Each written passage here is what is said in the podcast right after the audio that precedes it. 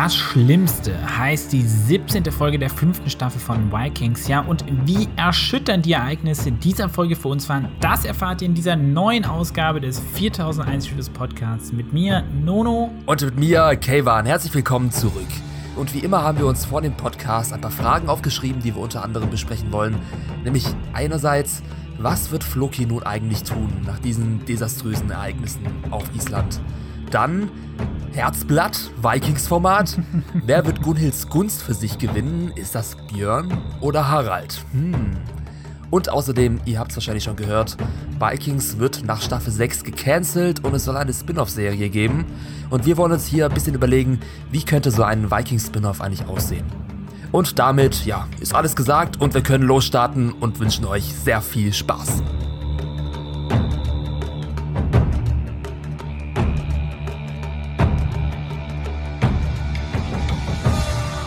Treu begleitet wie immer werden wir natürlich von einem Haufen von Spoilern, also ihr seid gewarnt.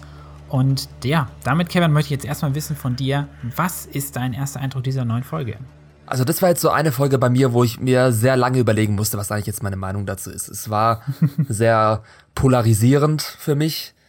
Es gab einerseits Sachen, die mir wirklich gut gefallen haben, also wo ich mhm. wirklich dachte, ja, okay, da weiß Michael Hurst, was er tut, aber Andererseits gab es auch wirklich ein paar Aspekte, die mich wirklich gestört haben. Also oh, gerade was Charakterentwicklung angeht oder die Storyentwicklung. Ähm, ich brauche dieses Mal wirklich den Podcast. Ich muss wirklich dieses Mal meine Meinung etwas sortieren mit Hilfe Formen, deines ja. äh, Formen und meine Gedanken sortieren mit Hilfe deines Inputs. Aber ich tendiere jetzt dazu, dass ich sage, es war mehr eine Middle of the Road Episode mit den, mit den ähm, typischen Problemen, mit den typischen Fettnäpfchen, in denen die Serie manch, in die die Serie manchmal tritt, aber eben auch mit diesen Hoffnungsschimmern für interessante neue Konflikte. Äh, ja, das ist erstmal so mein, mein diffuses erstes Fazit, das hoffentlich später ein bisschen mehr Form annehmen wird. Ah, spannend. Aber spannend. Ich dachte, ich hätte jetzt eigentlich eher gedacht, dass du ähm, eher vielleicht nicht sicher mega aus, aus der Haut fährst, aber dass du auf jeden Fall schon ziemlich happy eigentlich damit bist. Hätte ich jetzt mhm. gar nicht gedacht, dass du jetzt noch so ein bisschen so in der Luft hängst, aber. Ja, ich weiß auch, warum du das denkst und ich weiß auch, warum du meinst, dass ich diese Folge hätte gut finden müssen. aber da müssen wir noch mal kurz ja, drüber sprechen. Gu gucken wir gleich mal, ja. Ja, aber bei mir ist es so, ich habe die erste Folge, also das erste Mal einmal geschaut und dachte ich, ja, cool, kann man machen. Und jetzt habe ich es noch ein zweites Mal geschaut und jetzt bin ich eigentlich ganz, ganz happy damit. Also ich finde es dann eigentlich doch ähm, recht ähm, recht gut einige Dinge. Aber ähm, ja, ich, ich glaube, es, es, geht mir wahrscheinlich auch ein bisschen ähnlich wie dir, dass ich noch so, ich kann es noch nicht so alles ganz genau benennen, aber deswegen sind wir ja hier. Ja, richtig. Aber das beruhigt mich schon mal, dass du ein bisschen positiv gesinnt bist. Vielleicht ja. kannst du mich ja noch auf die helle Seite ziehen, was diese Episode angeht. das Schlimmste. Das Schlimmste, ja. Ja, also das Schlimmste ist es auf jeden Fall nicht, oder? Nee, also es ist nicht die schlimmste Episode. Dieses, der Staffel. Die schlimmsten. Das ist nee, immer noch die zweite, die, die zweite, nee, das war die zweite Episode, sondern die zwölfte Episode der fünften Staffel, beziehungsweise die zweite Episode der zweiten Staffelhälfte, ist für mich ja. immer noch der Tiefpunkt. Ja, diese eine einfache, nee, Mord am Altar war das, ne? Genau, ja, genau, mit Bischof Hagman oh. geht auf Terminator-Modus und ähm, die komische Romanze zwischen Björn und ähm, Elswith. Stimmt, ja. ja. das war ein bisschen awkward. Ja. Aber ja, so schlimm ist es nicht. Aber ich, also für mich ist es jetzt, ähm, wie gesagt, wir kommen ja am Ende erst so zu der Bewertung, deswegen schauen wir mal, wie sich es noch entwickelt. Aber nachdem wir jetzt ja verbrannte Erde in dieser Staffelhälfte, also die Schlachtenfolge, eigentlich die best fanden, ist das, glaube ich, für mich jetzt so meine zweitbeste. Ja, ähm, könnte, könnte man meinen, kann, kann man sagen. Naja, gut. Bin mir noch nicht sicher. Schau, schauen wir mal, oder? Jetzt ähm, fangen wir mal an. Wir haben diese Woche ähm, wieder ein paar Handlungsstränge, wie immer. Und ich glaube, dieses Mal macht es sogar wirklich Sinn, wie gewohnt mit Island anzufangen, oder? Echt? Ich dachte, dass wir diesmal Island aufsparen, weil eigentlich Island diesmal den größten Teil des Kuchens bekommen hat. Okay. Aber nee, okay. nee, nee, nee, können wir machen. Wir können mit Island gerne anfangen. Machen ich dachte so, ich bin halt so ein Gewohnheitstier, okay. Ja, schon. Also Island zuerst. Island first. Gut. Ähm, ja, also erste Szene, ne? Chettil und Co. kommen halt dann bei Event an und ähm, ja, kommen in dieses wirklich abgefuckte, diese, diese ja. abgefuckte, was ist das, Mooshütte oder so, ja, wie man sowas nennt, ja. Die nicht gerade ähm, wasserfest ist. Das war schon, also ist okay, ich finde, das kann man machen, aber ich dachte auch so, come on, also entweder hättet ihr euch eine halbwegs richtige Hütte gebaut oder, also die, naja. Ja, das war einfach bisschen ein komische was Hütte. Aber ist egal, es zeigt auf jeden Fall quasi, in welchem Status der Zustand dieser Sippe ist, ja. ja, schlecht geht's ihnen. Und das hat man Ziemlich. gesehen. Und ich dachte jetzt hier zuerst wirklich, dass ähm, Avind und Co. Ähm, Chiatil und Floki eine Falle stellen. Und nicht andersrum, wie es später kommt. Echt? Ah, ja. Stimmt, Ich- hattest du letzte Woche auch überlegt, ne? Ja, genau. Wir hatten ja letzte Woche die Theorie, dass eventuell diese ganze A-Wind-Geschichte eine Falle sein wird.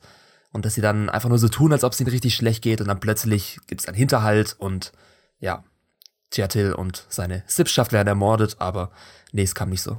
Ja, ich würde sagen, da reibt sich Michael Hurst jetzt gerade die Finger und Hände und sagt so, reingefallen. Ja, genau, das ist, glaube ich, genau das, was er machen wollte. Er, er hat sich hier an diesem Punkt gedacht, okay, hier würde wahrscheinlich jeder intelligente Zuschauer erwarten, dass Avind eine Falle stellen könnte an dieser Stelle. Ja. Aber wie kann ich die Zuschauer trotzdem überraschen, indem ich einfach komplett das Gegenteil mache?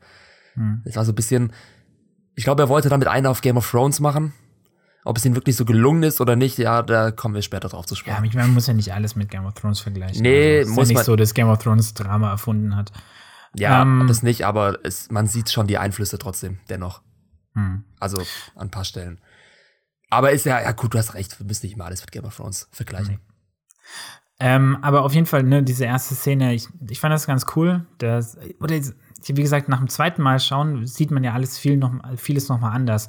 Und dann gibt es auch diese eigentlich ganz vermeintliche Versöhnung zwischen Avent und Chettil, die sich dann ja so in die Arme fallen und happy sind.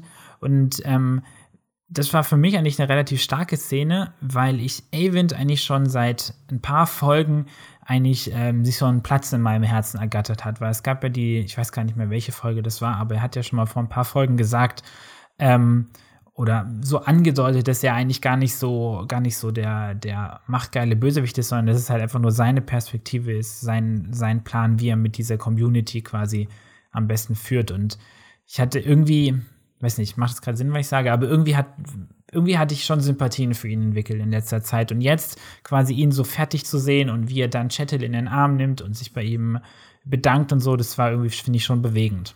Ja, nee, also es ähm, hat auf jeden Fall effizient in, inszeniert, also es hat auf jeden Fall gepasst.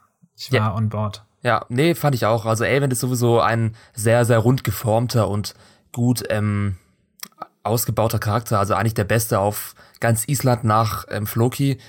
Ähm, vor allem, weil er halt sehr, weil seine Charakterentwicklung sehr glaubwürdig war. Also wir haben ja Avent als diesen Bösewicht kennengelernt und haben dann Folge pro Folge immer mehr gemerkt, dass er eigentlich gar nicht böse ist, sondern wirklich nur verzweifelt ist und seine Familie retten will.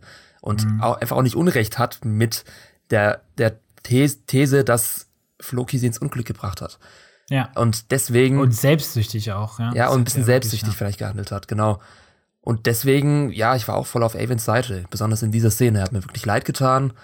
Und ähm, wie gesagt, das ist halt genau das, also Avent repräsentiert genau das, was der Avent dem, dem, dem Island-Setting so ein bisschen fehlt, nämlich gut geformte Charaktere mit, ähm, die man sich auch einprägen kann, sozusagen, weil wir haben das im letzten Podcast schon angesprochen, dass wir, dass die ganzen Charaktere auf Island nur so eine diffuse ähm, Gruppe sind, die Ja, wir oft gar die nicht. sind nur so halbgar halt, ne? Ja. Die sind halt nicht. Ich meine aber auch Avent, ich meine, mittlerweile kennt man ihn ja schon besser, aber auch er hat ja nicht so wirklich viel Hintergrund bekommen, ja.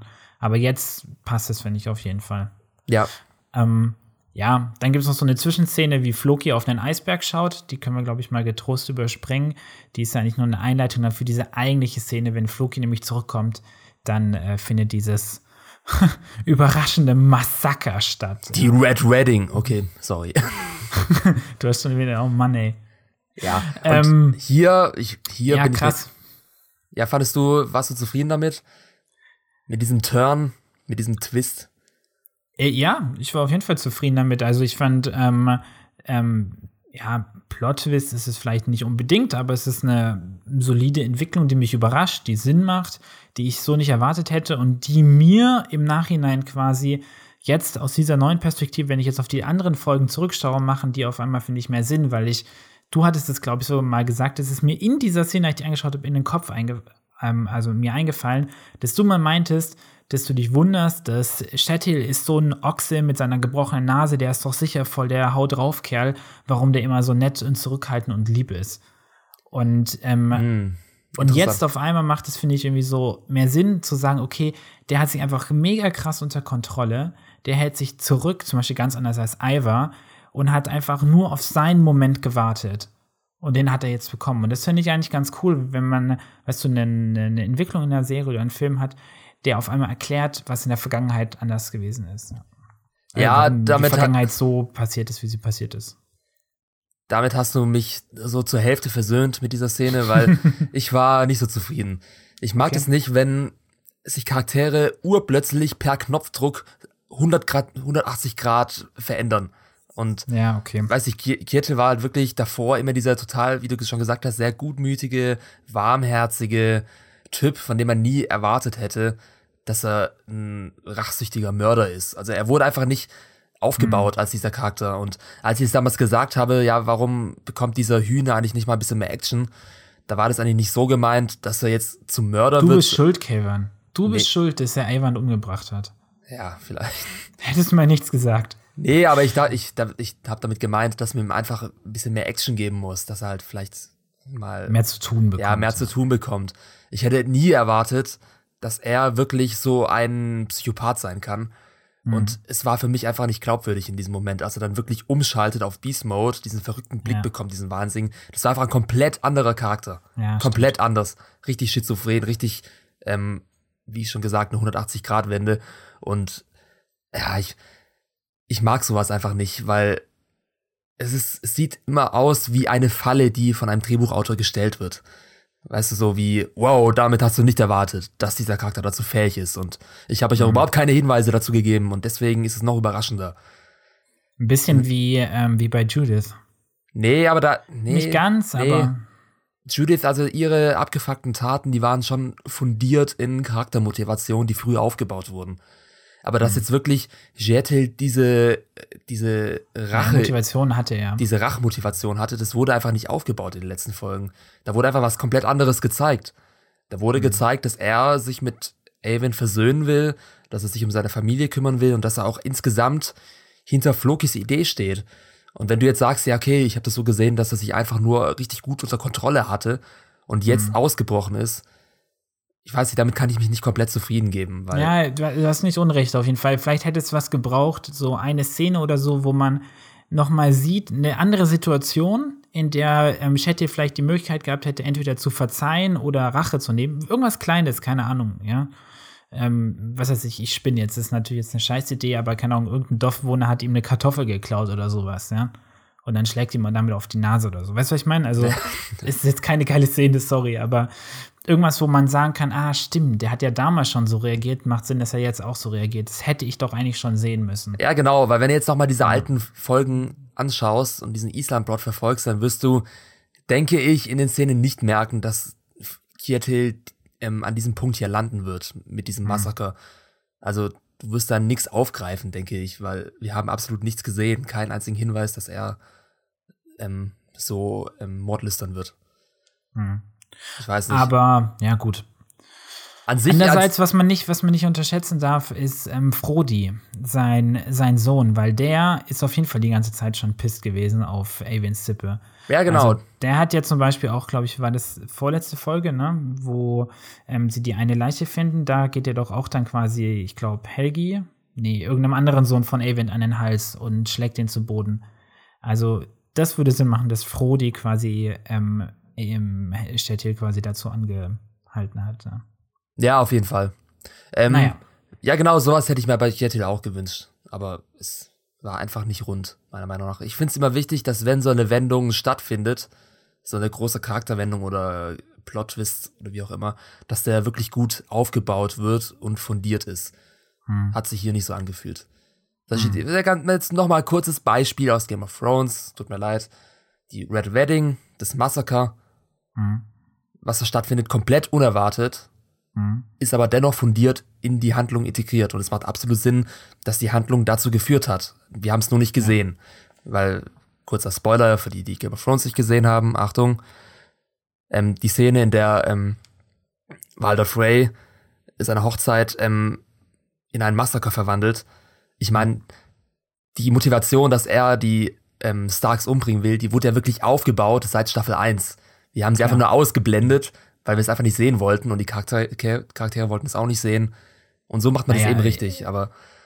Naja, vor allem ja, weil, weil ähm, die Starks quasi ihn beleidigt haben, weil sie ja seine Tochter nicht zur Frau genommen haben. Wie heißt du nochmal? Naja. Ja, egal. genau. Und du denkst dir bei der Szene, ja, warum habe ich das nicht gesehen, Mann? Ich bin wirklich hier in eine Falle getappt.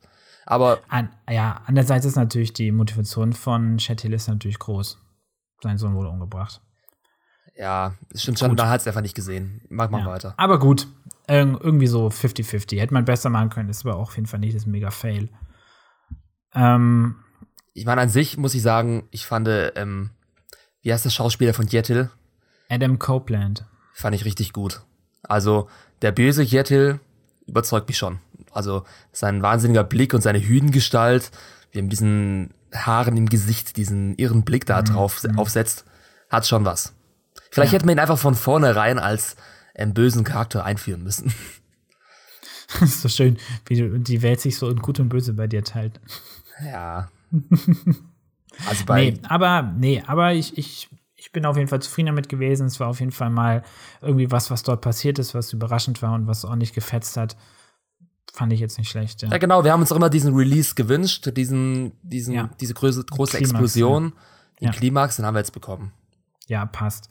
Und ähm, ja, dann, was ich eigentlich auch nochmal eine schöne Szene fand, ist dann ein bisschen später, kurz danach, nach diesem ersten Superkill, diesem Monsterkill, dass ähm, dann Floki quasi, der ja total perplex ist oder ja, eigentlich ja, schon, schon paralysiert fast, ja. ja. Der ähm, dann quasi noch mit Chatty redet und versucht nachzuvollziehen, was da jetzt los ist. Und das war eigentlich ganz cool, finde ich, wie dann Chatty auch sagt, so ja, ähm, wir sind wer wir sind, so wie die Götter uns gemacht haben. Wir, du kannst nicht erwarten, dass wir uns ändern. Ja.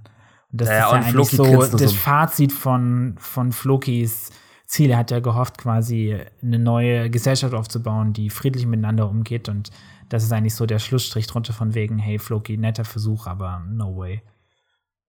Hm, ja, also damit hat sich Shettil auch selbst in die eigene Scheiße geritten.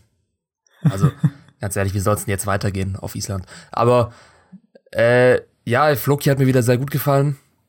Er hat, wie du schon, sowas, wie du schon gesagt hast, sowas Paralysiertes, Katatonisches. Also er, er reagiert gar nicht mehr richtig. Er lässt die Sachen einfach nur noch geschehen, sagt dann vielleicht manchmal was dazu, aber er ist einfach nicht mehr da, sozusagen. Also er ist komplett, ja. komplett traumatisiert. Ähm, das stört mich überraschenderweise gar nicht so, weil eigentlich ist es ja sehr anstrengend bei, bei so Hauptcharakteren, die so einen Handlungsstrang tragen, wenn die quasi nicht agieren. Ähm, komischerweise stört mich das hier gar nicht so. Ja, ja, stimmt da nicht. Also ich meine, jetzt muss halt irgendwie was passieren. Er muss halt jetzt, aber da kommen wir ja gleich nochmal zu, da er muss jetzt eine Entscheidung treffen. Aber ja, aber bleiben wir nochmal kurz hier nochmal bei dieser Hinrichtungsszene kurz drauf. Oder kurz noch bei diesem Essen. Ich habe mich da gefragt, sind ja. Und seine Sippschaft eigentlich Kannibalen oder was essen die da? Ja, das war aber auch so komisch inszeniert, weil dann ähm, draußen im Regen sagt dann ja Avid, wir sind irgendwie nur Meat, also in Englisch sagt es, wir sind nur Fleisch. Ja. Und dann essen die da drin und ich dachte auch so, hä, ist der jetzt irgendwie so ein Fuß von irgendwem oder so? Ja, gell, war das sah schon so komisch aus, was sie da essen. Ich dachte mir, ja gut, da laufen ja nicht kaum Tiere rum und so auf Island. Wo haben die jetzt Aber ich glaube, ich weiß nicht, ich glaube, man hätte das dann irgendwie mehr anders inszeniert oder so. Ja. Also, ich meine, Sinn machen wird es total. Auf jeden Fall. Ähm, aber Stimmt. ich glaube irgendwie nicht. Ja, Vikings hätte da nicht ähm, weggeschwenkt, wenn es wirklich ja, um so ein genau. Thema geht. Die hätten das voll frontal gezeigt. Hm. Aber ja, dennoch sehr verstörend. Wo waren wir ja. jetzt? Wir waren jetzt bei der Szene draußen. Genau, also der Hinrichtung von Avent. Bei der Hinrichtung. Ja. Also ich fand, muss sagen, also diese ganze, ganze Inszenierung, ich hatte doch vor ein paar Wochen schon mal gesagt, dass ich mir, ähm, fuck, warte, kurzer Cut, äh, wie heißt das nochmal? Der, dieser eine Wikinger-Film von dem Dänen, wie heißt der Dänen? Valhalla Rising. Von Binding Refn oder sowas. Binding Refn, ja.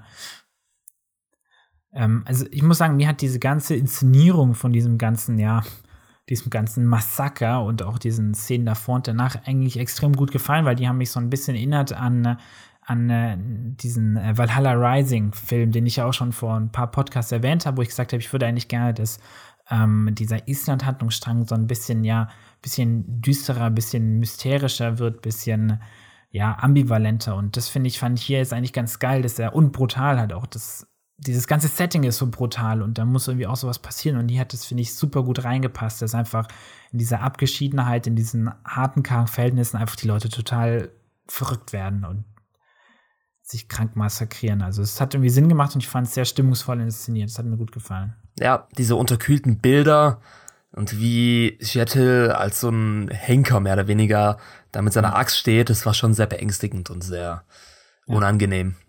Also hat mir auch sehr gut gefallen. Ich fand auch dieses Gesinge ganz cool. Ich komme Ah, nachher ja. nochmal dazu. Ich fand es ein bisschen komisch, dass in einer Folge zwei Parteien dasselbe Lied singen, was wir, glaube ich, noch nie gehört haben. oder? Ach, war es dasselbe Lied? Ja, die singen genau dasselbe Lied. Ein bisschen, Ach, krass. Das fand ich ein bisschen einfallslos, aber Nee, das ist doch, das finde ich geil. Wieder dann. Also wenn es wirklich dasselbe Lied ist, dann hat es schon irgendwas, ähm, weiß nicht, Ja, künstlerisches, dass man die beiden Handlungsstränge so ein bisschen Verbindet. miteinander verbindet. Ist mir nicht aufgefallen. Ja, naja, be- muss man sich jetzt nicht drüber so groß aufregen. Aber auf jeden Fall war es in jeder Szene effiz- hat's gut gepasst und hier hat es auch sehr gut gepasst, wie er da sein Henkerslied singt. Und, und Avind dann da auf, das, der hat mir echt leid, da mit seinem nackten Oberkörper da auf dem Boden ne, knien hochschaut und äh, mit seiner weißen Haut, ey. Ja, ja, ja. Ja, es war heftig. Gruselig. Das ist auch cool. Und- Ich finde es immer, das, das ist auch, das kann man, finde ich, so beim, beim Drehbuch schreiben oder überhaupt Geschichten erzählen, finde ich auch immer für mich als Zuschauer sehr, sehr effizientes Stilmittel ist eigentlich, wenn du einen Charakter hast, der sehr stark ist, der oder den du respektierst, sei er jetzt böse in Anführungszeichen wie Avind oder auch nicht. Und wenn der dann aber so heruntergebrochen wird und auf einmal quasi so ähm, äh, humiliated, wie heißt es, ähm, erniedrigt wird, ja. Und ähm, weißt du, was ich meine? Das ist, Ja, ich, klar. das ist immer effizient, weil das, das tut mir immer selber weh. Also so einen würdevollen Tod ist das eine, aber sowas ist puh, heftig. Ja, Auch ein bisschen bei Ragnar ist es ja auch so ein bisschen gewesen, so auf eine Art. Wobei er hat sich dann ja mit seiner Drohung am Ende hat er sich ja auch selber dann quasi noch mal ähm, ja, noch mal Würde verliehen, aber diese Ragnars Tod war ja auch auf seine Art sehr würdelos. Ja, ja ich weiß total. nicht, aber ja nicht würdelos, ja, schon, ach, keine Ahnung, schon irgendwie. Also er hat halt das Beste aus seiner Scheißsituation Situation gemacht. gemacht, ja, ja. Er ist so sehr mit Würde gestorben, wie es ihm möglich war, In in einer. Schlangengrube zu sterben. Boah, bäh, ich, wenn ich dran denke, finde das so schrecklich. Ja. Hm, ja, okay. Auf jeden Fall, ähm, Elwind ist ja nicht der Einzige, der hingerichtet wird. Danach ist auch noch Helgi dran und ich dachte zuerst, ja gut, vielleicht kommt Helgi da lebend raus aus der Situation, weil das ja schon ein bisschen krass wäre, wenn jetzt wirklich alle sterben. Aber nein, die Showrunner haben es durchgezogen und Helgi wurde auch geköpft. Und Ja. das hat mir dann auch sehr leid getan. Weil das, ja, Aber das ist, das ist zum Beispiel was, da habe ich, das ist ein mini kleiner Exkurs, aber ich habe ähm, ich habe schon vor Ewigkeiten mal angefangen mit Haus des Geldes anzuschauen, ne, diese Netflix-Serie und habe sie dann halt irgendwie aus Gründen abgebrochen, das brauchen wir jetzt hier nicht diskutieren, aber habe dann vorgestern oder so mal wieder was reingeschaut und da ist so oft so, dass Sachen angekündigt werden, wie ich bringe dich um, ich bringe dich um und dann wird es in letzter Sekunde doch nicht gemacht. Und das ist einfach ein super beschissenes Stilmittel, finde ich. Und hier finde ich es halt geil, dass sie jetzt einfach konsequent sagen, jo, wir ziehen es durch, Helgi stirbt, Punkt. ja genau, du, es gibt, mein? Also sowas, sowas trifft mich als Zuschauer und ähm, diese Fake-Outs, die nerven einfach. Und das macht Vikings eigentlich nicht so, nicht so oft, finde ich. ja, sowas nennt man Plot Armor. Also, ähm, eine sozusagen Storytelling-Rüstung, die von den Drehbuchautoren verliehen wird. Achso, Armor, ja, also wie Rüstung, ja. Mhm. Also, dass Charaktere aus nahezu ausweglosen Situationen dennoch herauskommen und unbeschadet überleben. Ist, Ja, ja, ist ein Stilmittel, was mir auch nicht gefällt. Von daher, dieses Sicher auch nah so verwandt mit Deus Ex Machina, dass dann auf einmal irgendwie so eine unerwartete Fügung kommt, die einen dann rettet oder so. Ja, aber es kommt eben nicht so auf Island. Ja. Sie sind ganz auf sich allein Helgi gestellt. hat Pech gehabt. ja. Und dann kommt die für mich beste Szene de- des Island-Handlungsstrangs, nämlich, ähm, also die Siedler gehen wieder zurück zu Mhm. Oth und Oth freut sich natürlich erstmal, dass ihr Vater und Floki wieder zurück sind Mhm. und dann erzählt Floki Oth, was passiert ist und das war wirklich eine sehr, sehr starke und emotionale Szene, fand ich, weil wir haben nie wirklich viel von Oth gesehen. Mhm. Sie war auch, wie gesagt, so ein blasser Charakter, der, wo wir nicht jetzt sagen konnten, Spielt sie gut, spielt sie schlecht, hat sie einen Charakter, hat sie keinen Charakter, was weiß ich. Mhm. Aber hier diese Szene, die ging mir schon sehr nah. Also, ähm, wie sie einfach in Tränen ausbricht und es nicht glauben kann, mhm. dass ihr Vater und ihr Bruder ihren, dazu fähig waren. Und das Helge. Ihren Ehemann zu töten, ja. Und ihren Ehemann zu töten. Und genau. alle anderen, ja. Und selbst Floki zeigt ja auch ein bisschen mehr Empathie wieder, weil wir haben ja gemeint, ja, das ist schon sehr, sehr ähm, zurückhaltend, sehr ähm, abgeschottet. Ja. Aber jetzt sehen wir ihn hier tatsächlich auch weinen und es war einfach herzzerreißend. Ja, auf jeden Fall. Auch wieder natürlich Floki wieder großartig, ne? Ähm, nach wie vor einfach, einfach ein super Charakter. Mhm.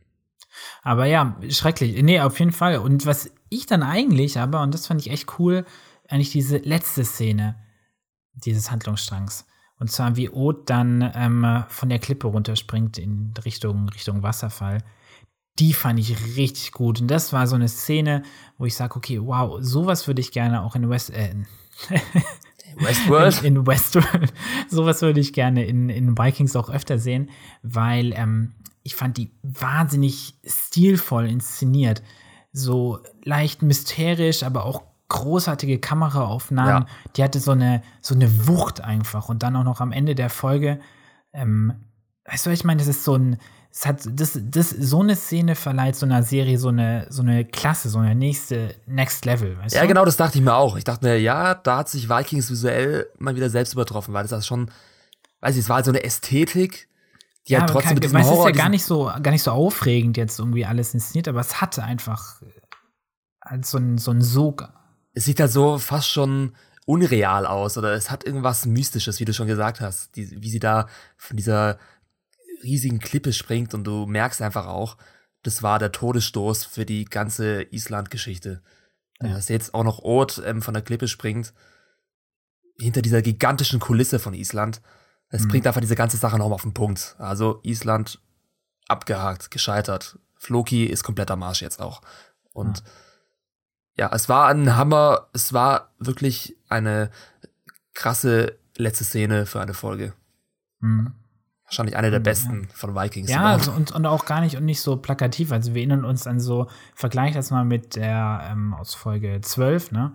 Mit ähm, der Szene, wo dann quasi, ähm, wo Hermund ähm, den, den Bischof äh, Cuthred quasi umbringt, ja.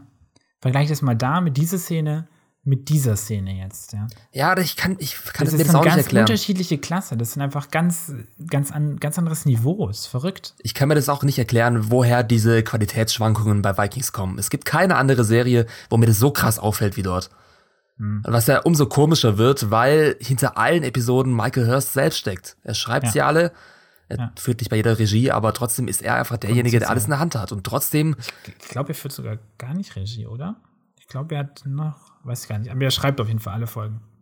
Ja, es ist so, ich weiß nicht, Viking ist so ähm, unsteady geworden. Jetzt fangen wieder unsere Anglizismen an. Oh mein Gott. äh, ja, nein, aber fand ich auf jeden Fall eine richtig coole Szene, die mich wirklich, ähm, wirklich berührt hat, ja. Dazu könnte man fast einen Bildschirmschoner machen. Ja, nee, genau, das war so. Es hatte sowas, was du von so einem, so einem Gemälde, das ist es vielleicht, ja. Ja, so ein romantisches so eine, Gemälde. Weißt ja, wenn du, weißt stell dir vor, du hast so einen, so einen richtig dicken Bildband mit irgendwelchen Heldensagen oder sowas und dann sind da so alle zehn Seiten ist irgendwie so ein gemaltes Bild oder sowas, ja. Ja, weißt ja, du, so stimmt. richtig aufwendig von solchen mittelalterlichen Mönchen gemalt und sowas wäre das wie, wie, ähm, wie Oth da quasi so runterfällt. Weißt du, diese Kamera, das ist, glaube ich, so ein leichter Kameraflug gewesen, sogar von hinten, wie sie diesen Dings runterfällt, so, wow. Aber ja. Genug geschwärmt. Gut. Ja, jetzt Genug geschwärmt, wie Filmnerds. So, okay, jetzt müssen wir aber noch mal kurz reklären, was wird Floki eigentlich tun? Was ist, was ist jetzt sein Play? Unsere Eingangsfrage. Hm. Also, ich meine, es ist ja kaum noch jemand übrig auf Island, oder? Außer Floki, ähm, Jetil und noch zwei, drei andere. Sind also ja, von, von diesem mehr oder weniger Hauptcast dort, ja. Also es, ist, es gibt zwei, vielleicht zwei Möglichkeiten. Entweder Floki geht es wirklich als Singleplayer in den Kampf gegen Jetil und Co. und denkt sich irgendwas aus, die beiden zu Fall zu bringen. Oder ähm, Floki gibt Island auf und segelt weg. Und segelt entweder wieder zurück zu den anderen. Weil ich kann mir nicht vorstellen, dass sie wirklich Floki für immer von dem anderen Cast isolieren wollen. Also, ich meine, es braucht einfach irgendwann wieder eine Reunion mit ähm, den mhm. Ragnarsons und mit Kattegat und so weiter. Mhm. Und eventuell, ich weiß nicht, das kann ja, das kann ja gut sein, dass Floki wirklich nach Kattegat zurückkehrt und dort sowas wie der neue Seher wird. Irgendwie mhm. herangereift, also ist Erfahrung weiser geworden. Leid, ja. Ja, Leid, ja, vielleicht nicht. Äh, also vielleicht, vielleicht gar nicht so schlecht, ja. Ich habe, ähm, also ich, ich hätte irgendwie auf jeden Fall, ich würde mich auf jeden Fall freuen, mal wieder so, weiß nicht, Björn und Floki und Harald und sowas mal die zusammenzusehen. Das wäre, glaube ich, ganz cool. Was, was ich mir noch überlegt habe, wurde doch in dieser Folge jetzt auch, da kommen wir gleich noch zu, bei Alfred wurde doch erwähnt, dass es noch eine große Wikingerarmee gibt, die von Irland, also an der ähm, äh, Westküste von England heruntersegelt. Und ich dachte, das ist ja gar nicht so weit von Island, also vergleichsweise. Vielleicht kommt ja Floki irgendwie dorthin und schließt sich dort ein, weil dann hätten wir quasi einen Grund, noch eine andere Wikingerpartei uns genauer anzuschauen. Ja, ich weiß ja nicht, ob sich Floki wirklich wieder diesen Raubzügen anschließen will. Ich glaube, da ja. ist er drüber hinaus. Also. Ich glaube auch, aber er will ja keine Gewalt, aber trotzdem irgendwie. ja, irgendwie muss man Floki wieder integrieren nach dieser gescheiterten, gescheiterten Geschichte an sich, wie gesagt, es gibt noch andere Optionen. Entweder er bleibt auf Island und versucht, diese ganze Geschichte wirklich zu beenden, indem er Kjetil umbringt oder gut zu, zur Vernunft bringen. Dafür ist es zu spät, das wird er nicht schaffen. Mhm. Bricht ihm die Nase. Nochmal. Oha. ja, klar. ähm, aber ich glaube, ja, also das, ich glaube, da sind wir uns relativ einig, oder? Dass Floki auf jeden Fall in Island keine Zukunft mehr hat. Ja, und das Ding ist ja, wenn jetzt, wenn jetzt Floki wirklich gehen sollte von Island, dann sind ja auch Jetil und sein Sohn am Arsch. Ich meine, was wollen die da alleine machen? Ja, und vielleicht, gut, ich meine, Floki ist auch nur ein Typ, aber, nee, aber der Handlungsstrang ist auf jeden Fall am Arsch. Ja. Und dann frage ich mich halt, wenn Floki wirklich weggeht, dann frage ich mich, warum waren wir dann überhaupt in Island? Weil dann hat der Handlungsstrang nicht viel gebracht. Also Floki muss auf jeden Fall jetzt irgendwie zu einer Entscheidung kommen. Sein Charakter, in seine Charakterentwicklung muss jetzt einen Punkt erreichen, an dem er früher noch nicht war. Verstehst du, was ich meine? Ja, ja. Sonst, sonst hätte der Handlungsstrang keinen Sinn gemacht. Und trotz mancher Fehler, die Michael Hurst vielleicht eingeht, das würde er nicht tun. Einfach so eine lange Geschichte erzählen, ohne dann zu einem Finale zu kommen. Deswegen ja. muss Floki muss jetzt irgendeinen neuen Zustand erreichen. Und ich meine, als, als hatten wir ihn, wir hatten ihn als Kämpfer, wir hatten ihn als, als äh, wie sagt man, Expeditionsleiter, wenn du so möchtest vielleicht ist es ja wirklich so, wie du sagtest, dass er jetzt irgendwie eine weise, weise, ja, geistlicher wird Gestalt, oder geistlicher wird, ja. Was er eigentlich schon immer ein bisschen war, aber das halt jetzt wirklich auf ähm, in Vollzeit äh, geistlicher wird, keine Ahnung. Ähm, mhm. Aber andererseits wäre das auch ich, ein bisschen lame. Ich weiß nicht, ich habe ich hab halt gerade diese Sorge, dass Michael Hurst diesen Handlungsschlag eventuell beenden könnte, ohne dass es irgendein Resultat gibt. Weil genau das hat er ja schon sehr oft gemacht, zum Beispiel mit dem Arabien-Plot, kannst dich doch dran erinnern, das war ja wirklich mhm. über vier, fünf Episoden der ersten fünften Staffelhälfte, äh, über vier, fünf Episoden der, der ähm, ersten Staffelhälfte der fünften Staffel. Ja. Es hat nichts gebracht. Gar nichts. Und es sieht auch nicht so aus, als ob das in naher Zukunft Aber wieder es hat, es hat, hat quasi ähm, Björn ein bisschen entwickelt, ne? Ja, ja.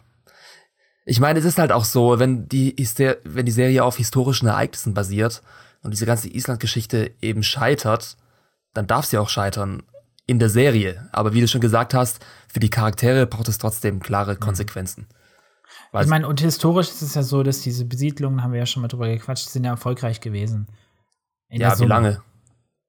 Für immer. Echt? Also, ja, also die Siedlung, vielleicht jetzt nicht die aller, allererste, aber es sind auf jeden Fall in dieser ganzen Zeit, in der diese Wikinger, also die Vikings sich gerade befinden, sind immer mehr Siedler dorthin gekommen. Also wirklich äh, Hunderte, Tausende. Okay, da bin ich mal gespannt, wie sie da die Serie weiterentwickeln wollen. Ja. Weil bis jetzt sieht es ja nicht so aus, als ob Floki irgendwelche weiteren Siedler nach Island überschiffen wird. Ja. Naja, schauen wir mal, oder? Ja, also wie gesagt, mein Guess ist, dass Floki zurücksegelt nach Kattegat.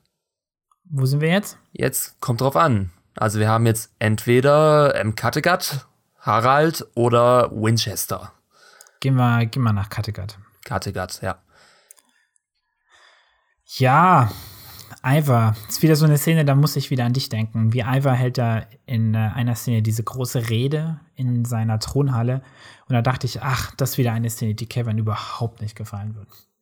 Ähm, ich weiß nicht, ich habe da jetzt, jetzt eigentlich eher neutrale Emotionen. Ich war jetzt nicht dem so abgeneigt, aber es war schon. Hat er wieder so rumgeschrien halt. Nee, ich fand es diesmal nicht so over the top. Also natürlich ja? hat er rumgeschrien, aber es war nicht so anstrengend wie ähm, zum Beispiel bei der Hinrichtung, Hinrichtung der Fake-Lagata oder so.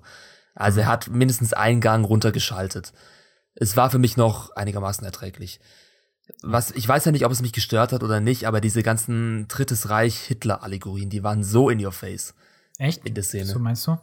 Ja, diese eine Kameraschwenk über diese Halle, wo dann diese Flaggen mit dem Symbol ach von so, Ivar hängen. Ach so, stimmt, stimmt, ja. So rote Flaggen mit so einem weißen Kreis in der Mitte, ja. Und auch diese ganze Inszenierung der Zeremonie, wie er dann irgendwie angekündigt wird als dieser großartige Typ und der Vorhang geht auf. Also diese, die, diese Hitler-Metapher, die war wirklich dieses Mal in your face. Also vielleicht ein bisschen zu in your face, weil ich finde, hm. dieses, ähm, dieses ganze ähm, Faschistenzeug und so weiter, das passt nicht so wirklich in diese Zeit hinein. Es wirkt schon also fast nicht ein bisschen dieser zu, übertriebene Personenkult vielleicht, ne? Ja, es ist, es wirkt schon fast ein bisschen zu modern. Ich meine, es gab damals nur Monarchien und so weiter, aber es ist für mich trotzdem was anderes als dieses, ähm, ja, dieses Regimezeug. Also dieses wirklich mit äh, Propaganda und hm. ähm, es ist halt sehr, ähm, sehr durchdacht quasi schon, was er alles macht, ne? Ja. Also es halt wirkt so sehr, sehr, ja, wie du sagst, sehr modern, aber ja. Ist okay. Ja, Soll, ist, mein, ist, okay. ist, okay. Kann man sein. Was mich viel mehr gestört hat eigentlich in der Szene ist, ähm, dass es wieder mal so, wie so viel in Kattegat, so redundant war. Also sich so wiederholt hat. Wir hatten ja schon vor ein paar Folgen diese eine Szene, wie Ivar durch die Halle läuft, ähm, so leicht untersichtig gefilmt und irgendwie darüber redet, wie toll er ist und sowas. Und da hatten wir wieder in dieser Szene war es auch so, dass Witzek irgendwie im Publikum stand und irgendwie ungläubig quasi ähm, mit großen, staunenden Augen Ivar angesehen hat. Und in dieser Szene war es halt genau wieder dasselbe. Witzek steht wieder im Publikum, diesmal ein bisschen an einer anderen Stelle, schaut Ivar an und weiß überhaupt nicht, was er tun soll, außer komisch gucken. Und das, ah. Ja. Und jetzt ist ja anscheinend eine Entscheidung gefallen bei Witzek, endlich, aber also dieser Handlungsstrang war wirklich Plotblocking, weil wenn du überlegst, der Moment, wo wir jetzt sind mit diesem Handlungsstrang, da hätten wir schon vor, keine Ahnung, seit wann ist Ivar dort? Ist er seit Anfang dieser, Anfang, ja, diese, diese Staffelhälfte hat angefangen damit, ne, dass Ivar an, eingezogen ist. Ja, und wir sind da schon sieben Folgen drin. Genau, also es hätte meinetwegen bei Folge zwei oder drei hätten wir schon an dieser Situation jetzt sein können. Weil alles, was bisher passiert ist, hat ja nicht wirklich was daran geändert zwischen den Charakteren, außer dass Ivar halt immer noch in der Machtposition ist. Witzek war die ganze Zeit unentschieden. Ja, nein, ja, nein, ja, nein. Jetzt entscheidet er sich erst wegzugehen. Und alles, was dazwischen passiert ist, hat diesen Moment nicht weiter dramatisiert, finde ich. Ja, es gibt halt zu wenig Plot für Ivar, aber dennoch will man Ivar ähm, sehr viel in der Serie haben, weil er für viele immer noch der Lieblingscharakter ist oder der Hauptcharakter. Deswegen ja. wird es halt so ein bisschen gestreckt, diese ganze ja. Geschichte. Sehe ich auch ähnlich. Und vor allem auch das, was du gemeint hast, dass man eben diese redundanten Szenen hat, wie Witzek steht in der Menge und zweifelt. Das ist auch schon so ein allgemeines Filmklischee fast, dass es bei jeder demagogischen Rede eines Führers oder Imperators immer einen Zweifler im Publikum gibt, wo man merkt, ja, der steht da nicht dahinter. Ja. Ist mir aufgefallen irgendwie. Naja. Aber ich meine, ich fand es trotzdem dann nach dieser Szene ganz okay, was uns der Handlungsstrang da gibt. Wir haben ja noch äh, mehr Szenen. Jetzt nicht unbedingt die Szene, in der Fitzek als Buddha meditiert. Ich weiß aber noch nicht genau, was ich davon halten soll. Ich nehme es irgendwie nicht so ganz ab, dass er jetzt ein Buddha wird. Da fehlt noch ein bisschen was. Das, da fehlt noch so eine Art Impuls, dass man wirklich mal so sieht, ja, okay, Fitzek will ein Buddha werden. Nicht ein, ein Buddhist, meinst du? Äh, sorry, ein Buddhist, ja. ja, alter Fehler. Buddha, Buddhist. Äh, ja. Kleiner Unterschied, Kevin. Ja, ja, ähm, ja. ich, ich finde es immer noch interessant, diese, diese Neugier, damit zu experimentieren. Ähm, also ich finde es auch gut, ja. Wie gesagt, ich wünsche mir nur noch so einen Impuls oder irgendwas, was es wirklich rechtfertigt, wo er sagt, mhm. okay, ich muss Buddhist werden. Ich will nicht nichts mehr mit ähm, den alten Göttern zu tun haben, ja. sozusagen.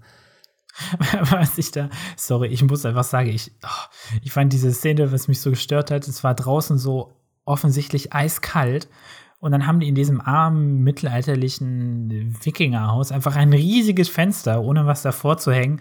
Und diese arme Geliebte von Witzek liegt da mit dem Fuß unter die Decke raus und mir ist so kalt geworden bei dieser Szene. Ich dachte so, Mädel, deck dich doch zu und bitte hängt euch doch einfach ein paar Lappen vors Fenster. Du bist krank. Ja, echt. Holst dir Schnupfen. Ah Gott, ey. Ich hatte so ein richtige, das war, das hat meine Empathie geweckt. Ich wollte sie wirklich so zudecken, so. Oh. Also zwischen den beiden, ich weiß auch nicht, da spüre ich auch noch keine wirkliche Chemie. Obwohl ähm, sie an sich vielleicht ein ganz gutes Match sind, aber ich habe da einfach zu wenig gesehen. Also Ja. wie, wie heißt die Tora? Tora und Fitzek? Ich meine, das, das hatten wir ja, ich, das finde ich jetzt interessant, das würde mich auch deine Meinung interessieren. Nämlich gleich in der Szene drauf kommt ja nachts Ivar zu den zwei und überrascht die. Und ähm, bis jetzt hatte ich mich ja, ich, ich glaube, wir beide haben uns ja beschwert, dass wir überhaupt nicht wissen, wer dieses Mädel ist. Also die hieß ja auch in den Credits von der, den bisherigen Folgen, hieß sie einfach Shield Maiden, also Schildmaid. Mhm. Jetzt heißt sie anscheinend Tora und ich habe mich immer gestört, weil die auf einmal da war, ohne dass ich wusste, woher. Und jetzt gibt es ja so ein bisschen eine Erklärung, dass wir vielleicht die Geschichte aus Ivars Perspektive quasi erlebt haben. Und da diese Tora ähm, Ivar noch nicht vorgestellt wurde, haben wir sie auch noch nicht kennengelernt. Ja, Verwöhnt mich ein bisschen, aber trotzdem. es, es wirkt halt trotzdem immer noch wie so eine bisschen obligatorische Beziehung. Also Fitzek braucht irgendwie einen Love Interest und jetzt hat er halt diese Tora. Aber es Also fehlt ich einfach, fand, es es ist ein fehlt einfach bisschen Backstory. unhöflich eigentlich im- von den Serienmachern auch so, uns ähm, Tora nicht vorzustellen. Ja, genau. Ist einfach mal kurz Ähm. gekommen, haben gequatscht und natürlich landet man, landet man dann im Bett. Ja, Aber- ich glaube sogar, die erste Szene von ihr war sogar mit Witzek im Bett. Ja, es geht halt schnell Also bei den komisch, Söhnen ja. Ragnars. Oh Gott, ey. Aber davor, Naja. bevor ähm, Ivar ans Bett von und Thor kommt, gibt's ja noch die Szene mit Freydis und Ivar in ihrem eigenen Bett. Oh ja, Die, stimmt, die fand ja. ich ganz interessant eigentlich, weil da geht's ja darum, will Ivar von seinem Volk geliebt oder gefürchtet werden? Und dieser Impuls, der, der setzt ihm, der, den bringt ihn Freydis selbst nahe. Und das hat mich ein bisschen gewundert, weil Freydis war ja sonst immer diejenige, die Ivar so ein bisschen Ja. aufgehetzt hat zum, und den zum. Imperator gepusht hat. Von wegen, wir müssen eine falsche Lagertha verbrennen und du musst deinem Volk Angst machen und so weiter. Und jetzt sagt sie plötzlich, ja, aber an sich ähm, wäre es viel besser, wenn du geliebt wirst von deinem Volk und nicht gefürchtet. Also ich werde das einfach nicht schlau aus Freydis. Ja, ich verstehe es auch nicht, weil ähm, meiner Ansicht oder meines Gefühls nach war es, war Freydis einer ihrer Haupt, Haupt ähm, Interessen war, ähm, Witzek aus dieser Beziehung herauszudrängen. Weil natürlich, wenn Witzek ist immerhin immer noch Ivars Bruder, theoretisch könnte er ja auch damit quasi Ivar irgendwie auch Sachen einflüstern, ihn manipulieren oder sonst was. Und Freydis will ihn die ganze Zeit schon weghaben, damit sie mehr Macht über Ivar hat. Und jetzt auf einmal so, hä? Ich hab's nicht verstanden. Auf Ja. einmal ist sie, ist sie für ihn und sagt, ja, er muss ihn ja nicht umbringen.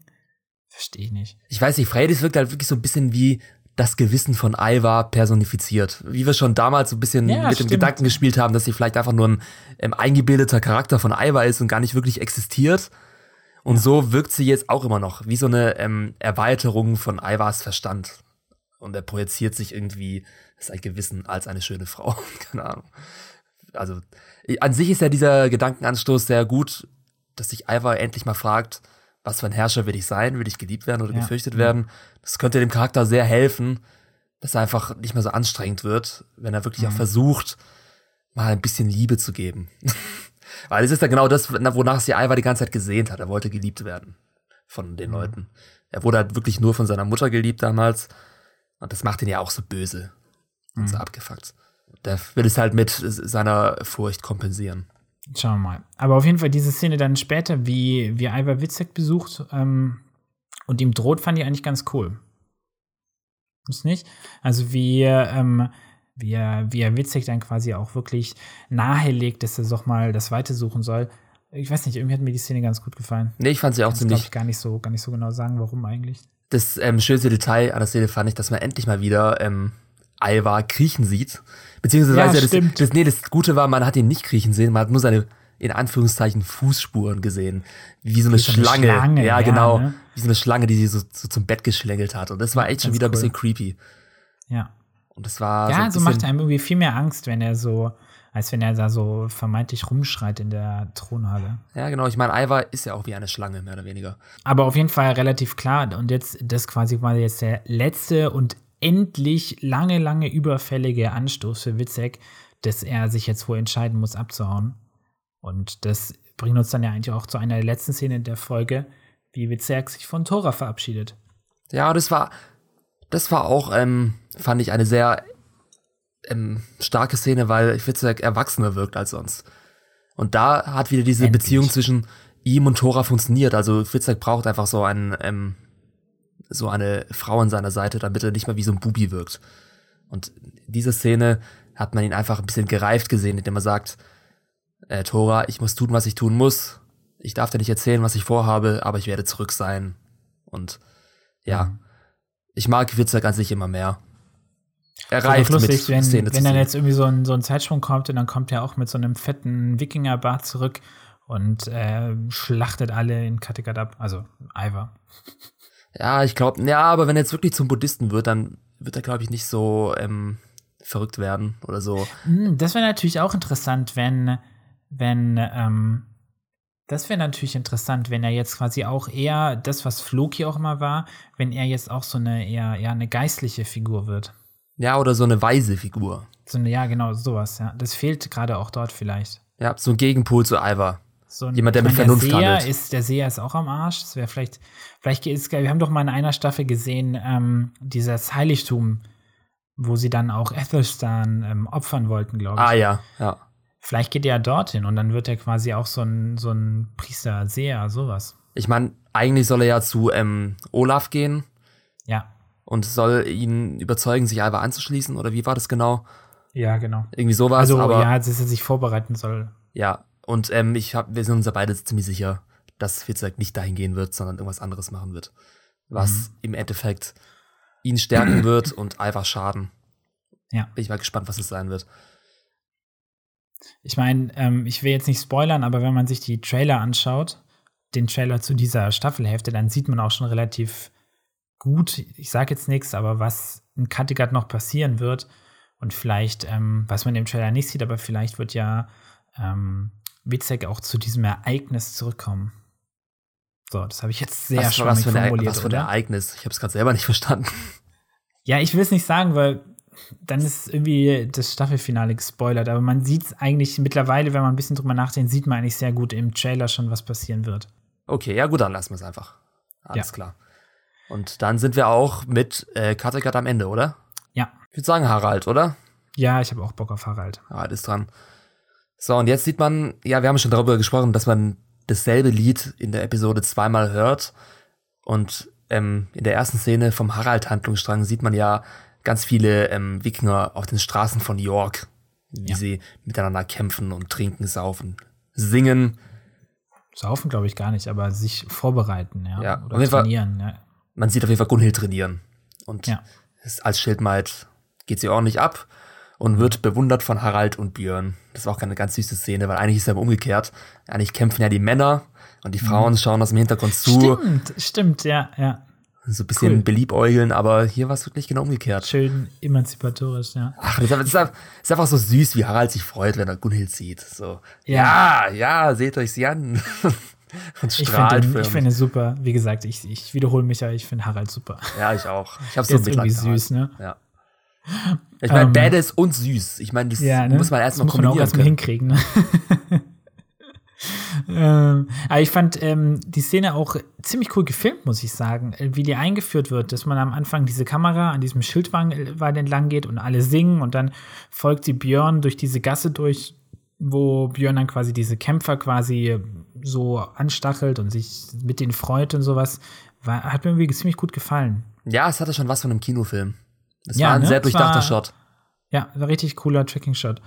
Und ähm, auch dann, wie es dann quasi damit endete, dass dann, also weißt du, diese ganze Folge, diese An Aneinanderreihung von kleinen, ja, Szenenabschnitten, Sequenzen war einfach cool, dass man dann Gunhild sieht, dann sehen wir quasi in Nahaufnahmen äh, Björn und Harald sich unterhalten und dann schneidet man nochmal zu Gunhild rüber. Fand ich irgendwie cool. Ja, genau, so, so zeigt man ein Setting. Gutes Handwerk. So führt man ein Setting ein. Ja. Stimmungsvoll, genau. atmosphärisch und ähm, Und Flow, es war ein guter Flow. Mit gutem Flow und es erzählt sehr viel. ohne dass sehr viel geredet wird. Ja, stimmt auf ja. jeden Fall. Aber ich meine, Björn und Harald reden ja gemeinsam miteinander. Und mhm. hier wirkt auf jeden Fall Björn Harald sehr weit überlegen, was die Machtverhältnisse angeht. Habe ich mich ein bisschen gewundert, weil wir haben ja. Ja, das verstehe ich auch nicht so ganz. Ja. Wir haben ja in der letzten Folge gerade einen sehr mächtigen Harald gesehen, wie er diese, ähm, diese, diese ähm, Motivationsrede hält, die ja wirklich Feuer und Flamme gespuckt hat. Achso, ja, für das Königreich York, ne? Für das, für das ja. Königreich von Russland bis Irland, bis Schottland, Norwegen. Seine, ja. seine Ambitions. Weißt du, Harald redet ja. immer von seinen großen Ambitions. Ja. Und die scheint, also scheint Harald nicht verloren zu haben, aber er tut sich, er ordnet sich Björn ziemlich krass unter. Weil Björn macht ihm, macht ihm das Angebot, wenn wir uns beide verbünden und du mit mir Ivar stürzt, dann darfst du Kattegat erobern, nachdem ich nicht mehr Kattegat-König bin. So in die Richtung. Ich meine, das könnte, das ist ja eigentlich ein Muster bei, bei Haralds Verhalten. Ne? Wenn du dir anschaust, dass er auch bei, ähm, bei Ivar in der zweiten Reihe stand, aber letztendlich Ivar in Anführungszeichen überlebt hat. Ich meine, Ivar gibt es natürlich noch, aber Harald, finde ich, scheint ja trotzdem irgendwie für mich zumindest einen Schritt weiter als Ivar zu sein mittlerweile. Und ich kann mir vorstellen, dass er vielleicht dasselbe hier auch tut, dass er genau weiß, dass er ist zwar Harald, der ist schon irgendwie auch nicht unberühmt und nicht unruhmreich, aber immerhin hat er gerade eine Schlacht verloren. Björn ist jedoch ein Ragnarsson. Ähm, wenn er sich dem unterzie unterordnet, dann holt er vielleicht mehr Leute auf seine Seite und am Ende kann er Björn immer noch irgendwie übertrumpfen. Ich glaube, das ist so ein bisschen so die, der, der Hintergrundgedanke hm. von Harald. Ich weiß aber gar nicht, ob das wirklich seine Hauptmotivation war. Ich glaube, die Motivation war wirklich Gunhild.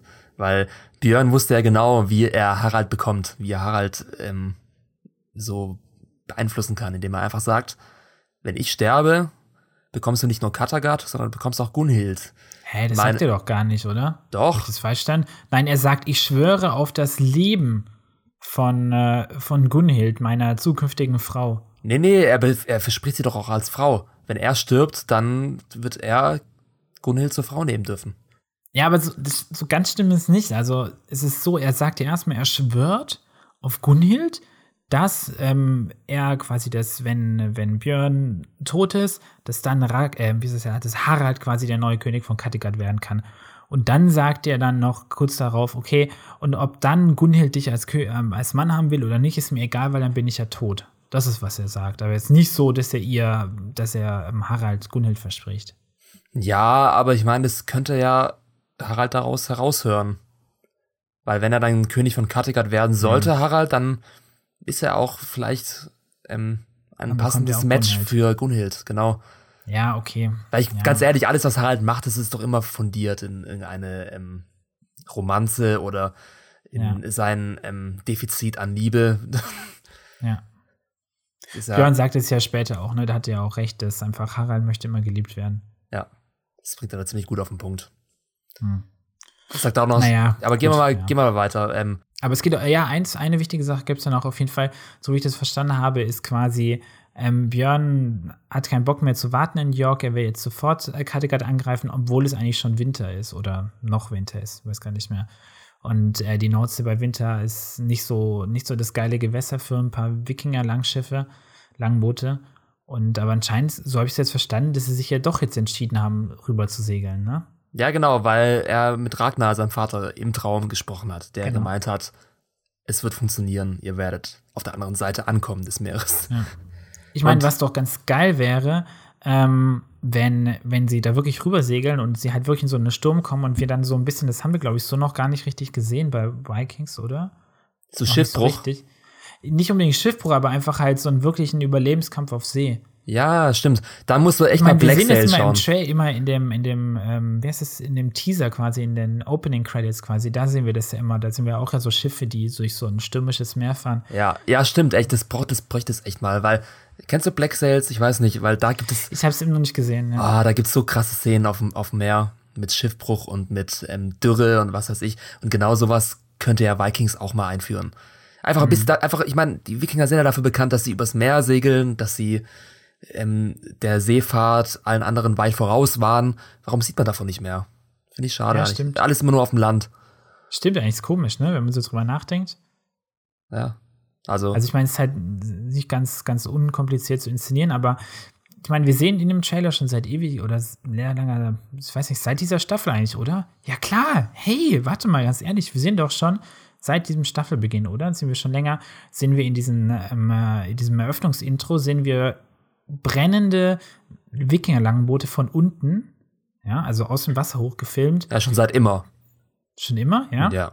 Und irgendwelche Leichen, die ins Wasser fallen und irgendwelche Äxte, die quasi untergehen und so weiter. Ja, das hat man doch schon seit Staffel 1, das ist doch schon immer das normale Intro gewesen. Äh, aber die haben das irgendwann mal geändert. Naja, okay, ich weiß nicht mehr. Aber das wäre doch eigentlich mal ein Grund, das jetzt noch mal zu zeigen. Vielleicht kommt es irgendwann noch. Also ich wünsche mir einfach mehr Wasser. Mehr Wasser. Ja, Aber gehen wir weiter ähm, zu der Szene zwischen Harald und Gunhild, diese süße Szene, oder? ja. Und Harald ist wieder, ähm, Ich Ich weiß- weiß, schleicht sich Ja, ein bisschen ich- an von hinten. ich meine, ich, ich, So ein bisschen unsicher. das ist echt so. Ich meine, ich würde mir, würde mir wünschen für Harald, dass er mal ein passendes Match findet. Aber Ja, er ist halt einfach auch ein bisschen Creep, wenn es um Frauen geht, oder? er ist halt unbeholfen. Ich meine, so als Krieger, da lernst du das wahrscheinlich auch nicht so wirklich, kriegst du es nicht so wirklich beigebracht, wahrscheinlich, wie du mit Frauen umgehen sollst. Er ist halt genau das Gegenteil von Björn. Björn ist halt so der Macho, der, Ja. das Arschloch sozusagen. Und Harald ist so ein bisschen der äh, unglückliche Casanova.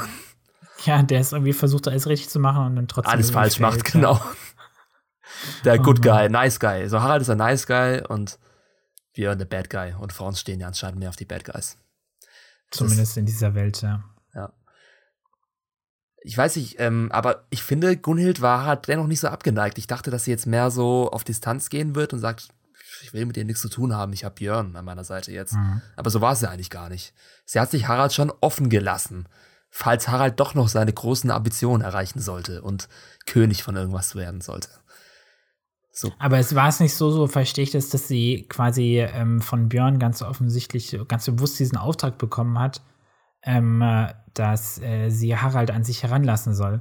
Weil das ist ja genau das, was äh, sie gehen ja, reden dann später ja auch in der folgenden Szene darüber. Und dass sie jetzt quasi ähm, Harald sich noch mehr oder weniger verspricht, aber noch sehr, sehr, ähm, sehr vage. Das passt ja genauso der Szene zwischen Björn und Harald davor, wo Björn dann auch sagt, okay, vielleicht, wenn ich tot bin, dann kannst du sie ja bekommen, aber dafür musst du jetzt mit mir nach Kattegat ziehen. Aber sie, ja, genau, sie sagt noch irgendwas in die Richtung. Das war auch ganz schön. Ich paraphrasiere jetzt, mich, man bekommt mich nicht, sondern, ähm, ich werde, ja. sondern Ich weiß gar nicht ich weiß auch nicht mehr genau, was sie gesagt gesagt hat, aber die Message war, dass man sie nicht umkämpft, sondern dass sie es mehr oder weniger selbst auch entscheidend entscheidet, mit wem sie zusammen sein will und mit wem nicht. Ähm, aber trotzdem glaube ich, dass Gunhild Harald nicht komplett abgeneigt ist, weil wir hatten ja schon diese allererste Szene zwischen Gunhild und Ja, Harald auf genau, dem Schiff von Olafsson, als Ja. auch Gunhild sowas sagt wie Schicksal hat uns zusammengebracht. Ich meine, Hm. warum sollte sie das sagen? Hm. Das wird so, das wird so ein Liebesdreieck werden. Und ich hoffe, dass es nicht zu sehr ausgeschlachtet wird und dass es nicht zu Also nicht kitschig wird. kitschig, ja. Ja. Bis jetzt ist es ja nicht ganz gut, weil jetzt ist es ja immer noch an Machtpolitik irgendwie ge gekettet. Ja. Ja. Naja, aber was glaubst du denn? Ähm, obwohl, nee, wir haben noch eine Szene, ne? Oder zwei kleine. So, dann haben wir noch diese Szene zwischen Björn und Gunhild. Ja, eigentlich genau dieselbe. Szene, nur anstatt Harald Björn. Ja. Und daher sieht man einfach schon den Unterschied. Ich meine, Harald gesteht dir gleich die Liebe, mehr oder weniger. Und Björn, aus Björn muss man dieses I love you wirklich herauspressen. man muss erstmal seine harte Schale brechen. Und genau das passiert ja hier. Ich war, ich war recht überrascht. Also, wir hatten ja schon öfters über, über Alexander Ludwig, also den Darsteller von Björn, geredet, dass er jetzt nicht so der aller, allerkrasseste Schauspieler ist. Ähm, aber die Szene hat mich wirklich überraschend überzeugt. Ja, ich fand es ja auch Also, sehr glaubwürdig. Ich fand die ähm, erstens mal nicht so overacted wie jetzt in anderen Folgen dieser Staffelhälfte, aber vor allem hat ähm, habe ich äh, kam er mir irgendwie so viel näher, als er mir bis jetzt war. Ich habe endlich mal so eine schwache Seite von ihm gesehen und zwar und es erklärt sich auch vieles erklärt sich jetzt auch viel besser. Also zum Beispiel, warum er die ganze Zeit mit irgendwelchen ähm, äh, auf ja jede, jede Frau in sein Bett zieht, die nicht bei drei auf dem Baum ist oder sowas, ja. Weil er irgendwie verzweifelt nach Liebe sucht. Er versucht, sucht Zweifel nach diesem Gefühl, was er zum Beispiel auch bei seinen Eltern gesehen hat, die sich ja auch wirklich sehr gelebt haben, also Lagatha und Ragnar. Ähm, versucht der Zweifel auch sowas zu finden, aber er er findet es nicht. Also es muss ja ein schreckliches Gefühl sein, wenn so viel in deinem Umfeld auf Liebe basiert ist und du selber aber dieses Gefühl noch nie empfunden hast. Ja, ja das ist genau das Gegenteil von Harald, weil Björn findet die Frauen, aber findet die Liebe nicht. Genau. Harald verliebt sich schnell, aber die Frauen wollen nichts von ihm. Ja, stimmt, ja, guter Punkt, ja. Scheiße gelaufen irgendwie. Ja, also ich finde Harald heißer als Björn, wenn ich jetzt auf Männer stehen würde, wenn ich das jetzt so sagen sollte. Ja. Ich würde ja. ich, ich würd mich als Gunhild mehr für Harald entscheiden, wenn ich jetzt Gunhild Ja, der hat irgendwie mehr Style irgendwie. Ja, und auch einfach mehr Charisma, finde ich. Coolere Tattoos. Und coolere Tattoos, ja. Ja. Björn sieht so ein bisschen unschuldig aus wie so ein böser Bär. Aber. Ja, da muss ähm, ich ihm aber recht geben, mir hat Björn in dieser Szene auch besser gefallen. Bisschen, ja, es war bewegend, finde ich. Einfach so, genau, genau, subtiler, aber auch einfach so richtig schön zu sehen, wie, wie Gunhild ihm das erstmal diese, dieses Geständnis rauslocken muss. Und Alexander Ludwig hat das, finde ich, sehr überzeugend gespielt, wie er damit gekämpft hat. Er, der starke, große Björn, der Held von, von wahrscheinlich schon der Sagenheld, ja, ähm, wie er damit kämpfen musste, seine Guard, wie man, seine, ja, seine Verteidigung, seine Mauern herunterzulassen, um Gefühle zu zeigen. Und das fand ich bewegend. Das war eine coole Szene, die, und auch, dass dann Gunhild dann quasi zu ihm sagt, okay, jetzt, ähm, jetzt äh, liebe ich dich noch mehr oder jetzt respektiere ich, sagt sie, glaube ich, respektiere dich jetzt noch mehr dafür, dass du quasi diesen Schritt begangen hast, ja. Und das ist cool. Also das hat mich überzeugt und überrascht, dass dann der Björn-Charakter, der mir in dieser Staffelhälfte überhaupt nicht gefallen hat, ähm, dass sie da doch jetzt noch was Cooles gemacht haben mit ihm. Ja, und es wird dann gegengeschnitten mit einem Shot eines nachdenklichen Haralds. Ich glaube, kein Charakter in Vikings bekommt so viele nachdenkliche Szenen wie Harald. Einfach, der sitzt einfach nur da und denkt. Aber ich meine, er kann es einfach gut rüberbringen. Ja, aber ich, ich habe das Gefühl, also ne, er sitzt ja auf diesem Thron, also auch wieder so ein klares Zeichen für Macht. Ja. Björn hat vielleicht Gunhild, aber Harald hat aktuell die Macht in York, hat er auch, ist ja sein Herr. Und ich glaube, es kam mir so vor, als ob er am Ende zu einem Entschluss kommt. Mhm, und ich ja. glaube, es ist kein Entschluss, der ähm, für Björn wirklich gut ausgehen wird. Ja, ja, stimmt, ja. Es wird auch diesen Shot rechtfertigen. Das also das ist auf jeden Fall, ich, das heißt, wenn du die Szene so schneidest, ist es eine direkte Reaktion Haralds auf die Szene, auch wenn er gerade nicht da war. Aber es ist quasi, Harald trifft eine Entscheidung bezüglich Gunhild und Björn. Mhm. Und ähm, und ich könnte mir vorstellen, dass es vielleicht, wie gerade schon angedeutet, wirklich ist, dass Harald und Björn und Gunhild ziehen zusammen über das winterliche, die winterliche Nordsee nach Kattegat, werden Ivar stürzen und dann wird Harald ähm, Björn metzeln. Und dann ah, sind wir vielleicht Staffel 6. Staffel 6 ist dann der Konflikt zwischen Harald und Björn. Das macht doch Sinn. Ach so, du meinst, dass Harald Björn nicht gleich umbringt, sondern Nein, nicht sofort, aber dass dann quasi die Staffel 6 sich darum dreht. Aber auf welcher Seite wird Gunhild dann stehen? Ich glaube, Gunhild. Ja, genau, das ist ja unsere Eingangsfrage, ne? Was glaubst du? Ich glaube, Gunhild wird bei Björn bleiben. Es fühlt sich gerade so an, gerade mit dieser Ich liebe dich Szene am Ende. Mhm. Es wird, glaube ich, jetzt erstmal für die nächsten Folgen darauf hinauslaufen. Ja, ich glaube auf jeden Fall mal für diese Staffel auf jeden Fall, ja. Da gibt es vielleicht noch eine kurze Affäre mit Harald. Und Harald, Harald verliebt sich noch mehr, wird noch wütender auf Björn und dann gibt es da einen Konflikt obwohl es dann einfach nur eine Affäre mit Gunhild war und sie dennoch Björn immer noch liebt. Was ich finde, was eine geile oder eine spannende Charakterentwicklung für Harald wäre, wenn er jetzt zu der Einsicht kommt, wie wir gerade über ihn, dass er irgendwann merkt, hey, ich war so nett zu allen Frauen und habe immer versucht, alles zu machen, was sie mir gesagt haben. Ich habe versucht, König von Norwegen zu werden und auf einmal ist meine alle meiner Langzeitgeliebte hat sich einfach einen neuen Typ gesucht. das hat er relativ gut ja weggesteckt. Und das wiederholt sich jetzt bei Björn und Gunhild. Ja, Gunhild hat er jetzt ja quasi auch versprochen, dass er Kattegat für sie gewinnen wird, so mehr oder weniger. Und wenn dann Gunhild trotzdem bei Björn bleibt, dann rafft es Harald vielleicht und sagt so, ist mir jetzt scheißegal, ihr Frauen, ihr seid alle blöd und alle schlecht. Und dass er dann zu einem richtig, richtig bösen Kerl wird, der, keine Ahnung, vielleicht Gunhild zwingt, seine Frau zu werden oder sowas. Keine Ahnung. Ja, das aber, ja, genau, das kann mir auch vorstellen. Also so ein richtige, dass Harald wirklich so einen richtigen Twist macht ins Dunkle, ins Böse rein. Ich meine, sowas hat er bei Astrid auch schon gemacht. Er hat sie ja auch gezwungen, entführt. Und genau, aber, aber er hat es noch, in seinem Kopf hatte sie nicht entführt. In seinem Kopf war er lieb zu ihr. Das war er natürlich nicht, aber weißt du, ja, ich meine? Stimmt, aber er hat ja. ja, er hat sie ja wirklich geliebt und hat es ja vermeintlich Gutes getan für sie, ja. Ich meine, aber es ist ja auch echt komisch. Also es ist ja wirklich schon fast verflucht. Ich meine, jeder findet da irgendwelche Frauen. Selbst Fitzerg und ähm, Ivar und alle einfach. Alfred. Außer, außer, außer Harald. Harald hat niemand. Man sieht noch nie im Bett mit einer oder so. Ich weiß nicht, keiner hat Interesse an Harald. Wie kann das sein? Hm, Lass mal, lass mal irgendwo so in der Zeitung so eine Anzeige aufgeben für Harald. Harald braucht Tinder. Ein super Like für Gunhild. Winder. Das Wikinger-Tinder. Oh Gott, ey. Naja. Gut, aber damit genug Ähm, Harald, oder? Ja, Harald hat sich ausgeharalt. Ja, dann bleibt eigentlich nur noch ein Handlungsstrang. Und zwar der Wessex-Handlungsstrang. Und da beginnt es mit der Beerdigung von Ethelred und Thread, ja. in bestem Aragorn-Style kommt Elphaba die Halle hinein gestürzt.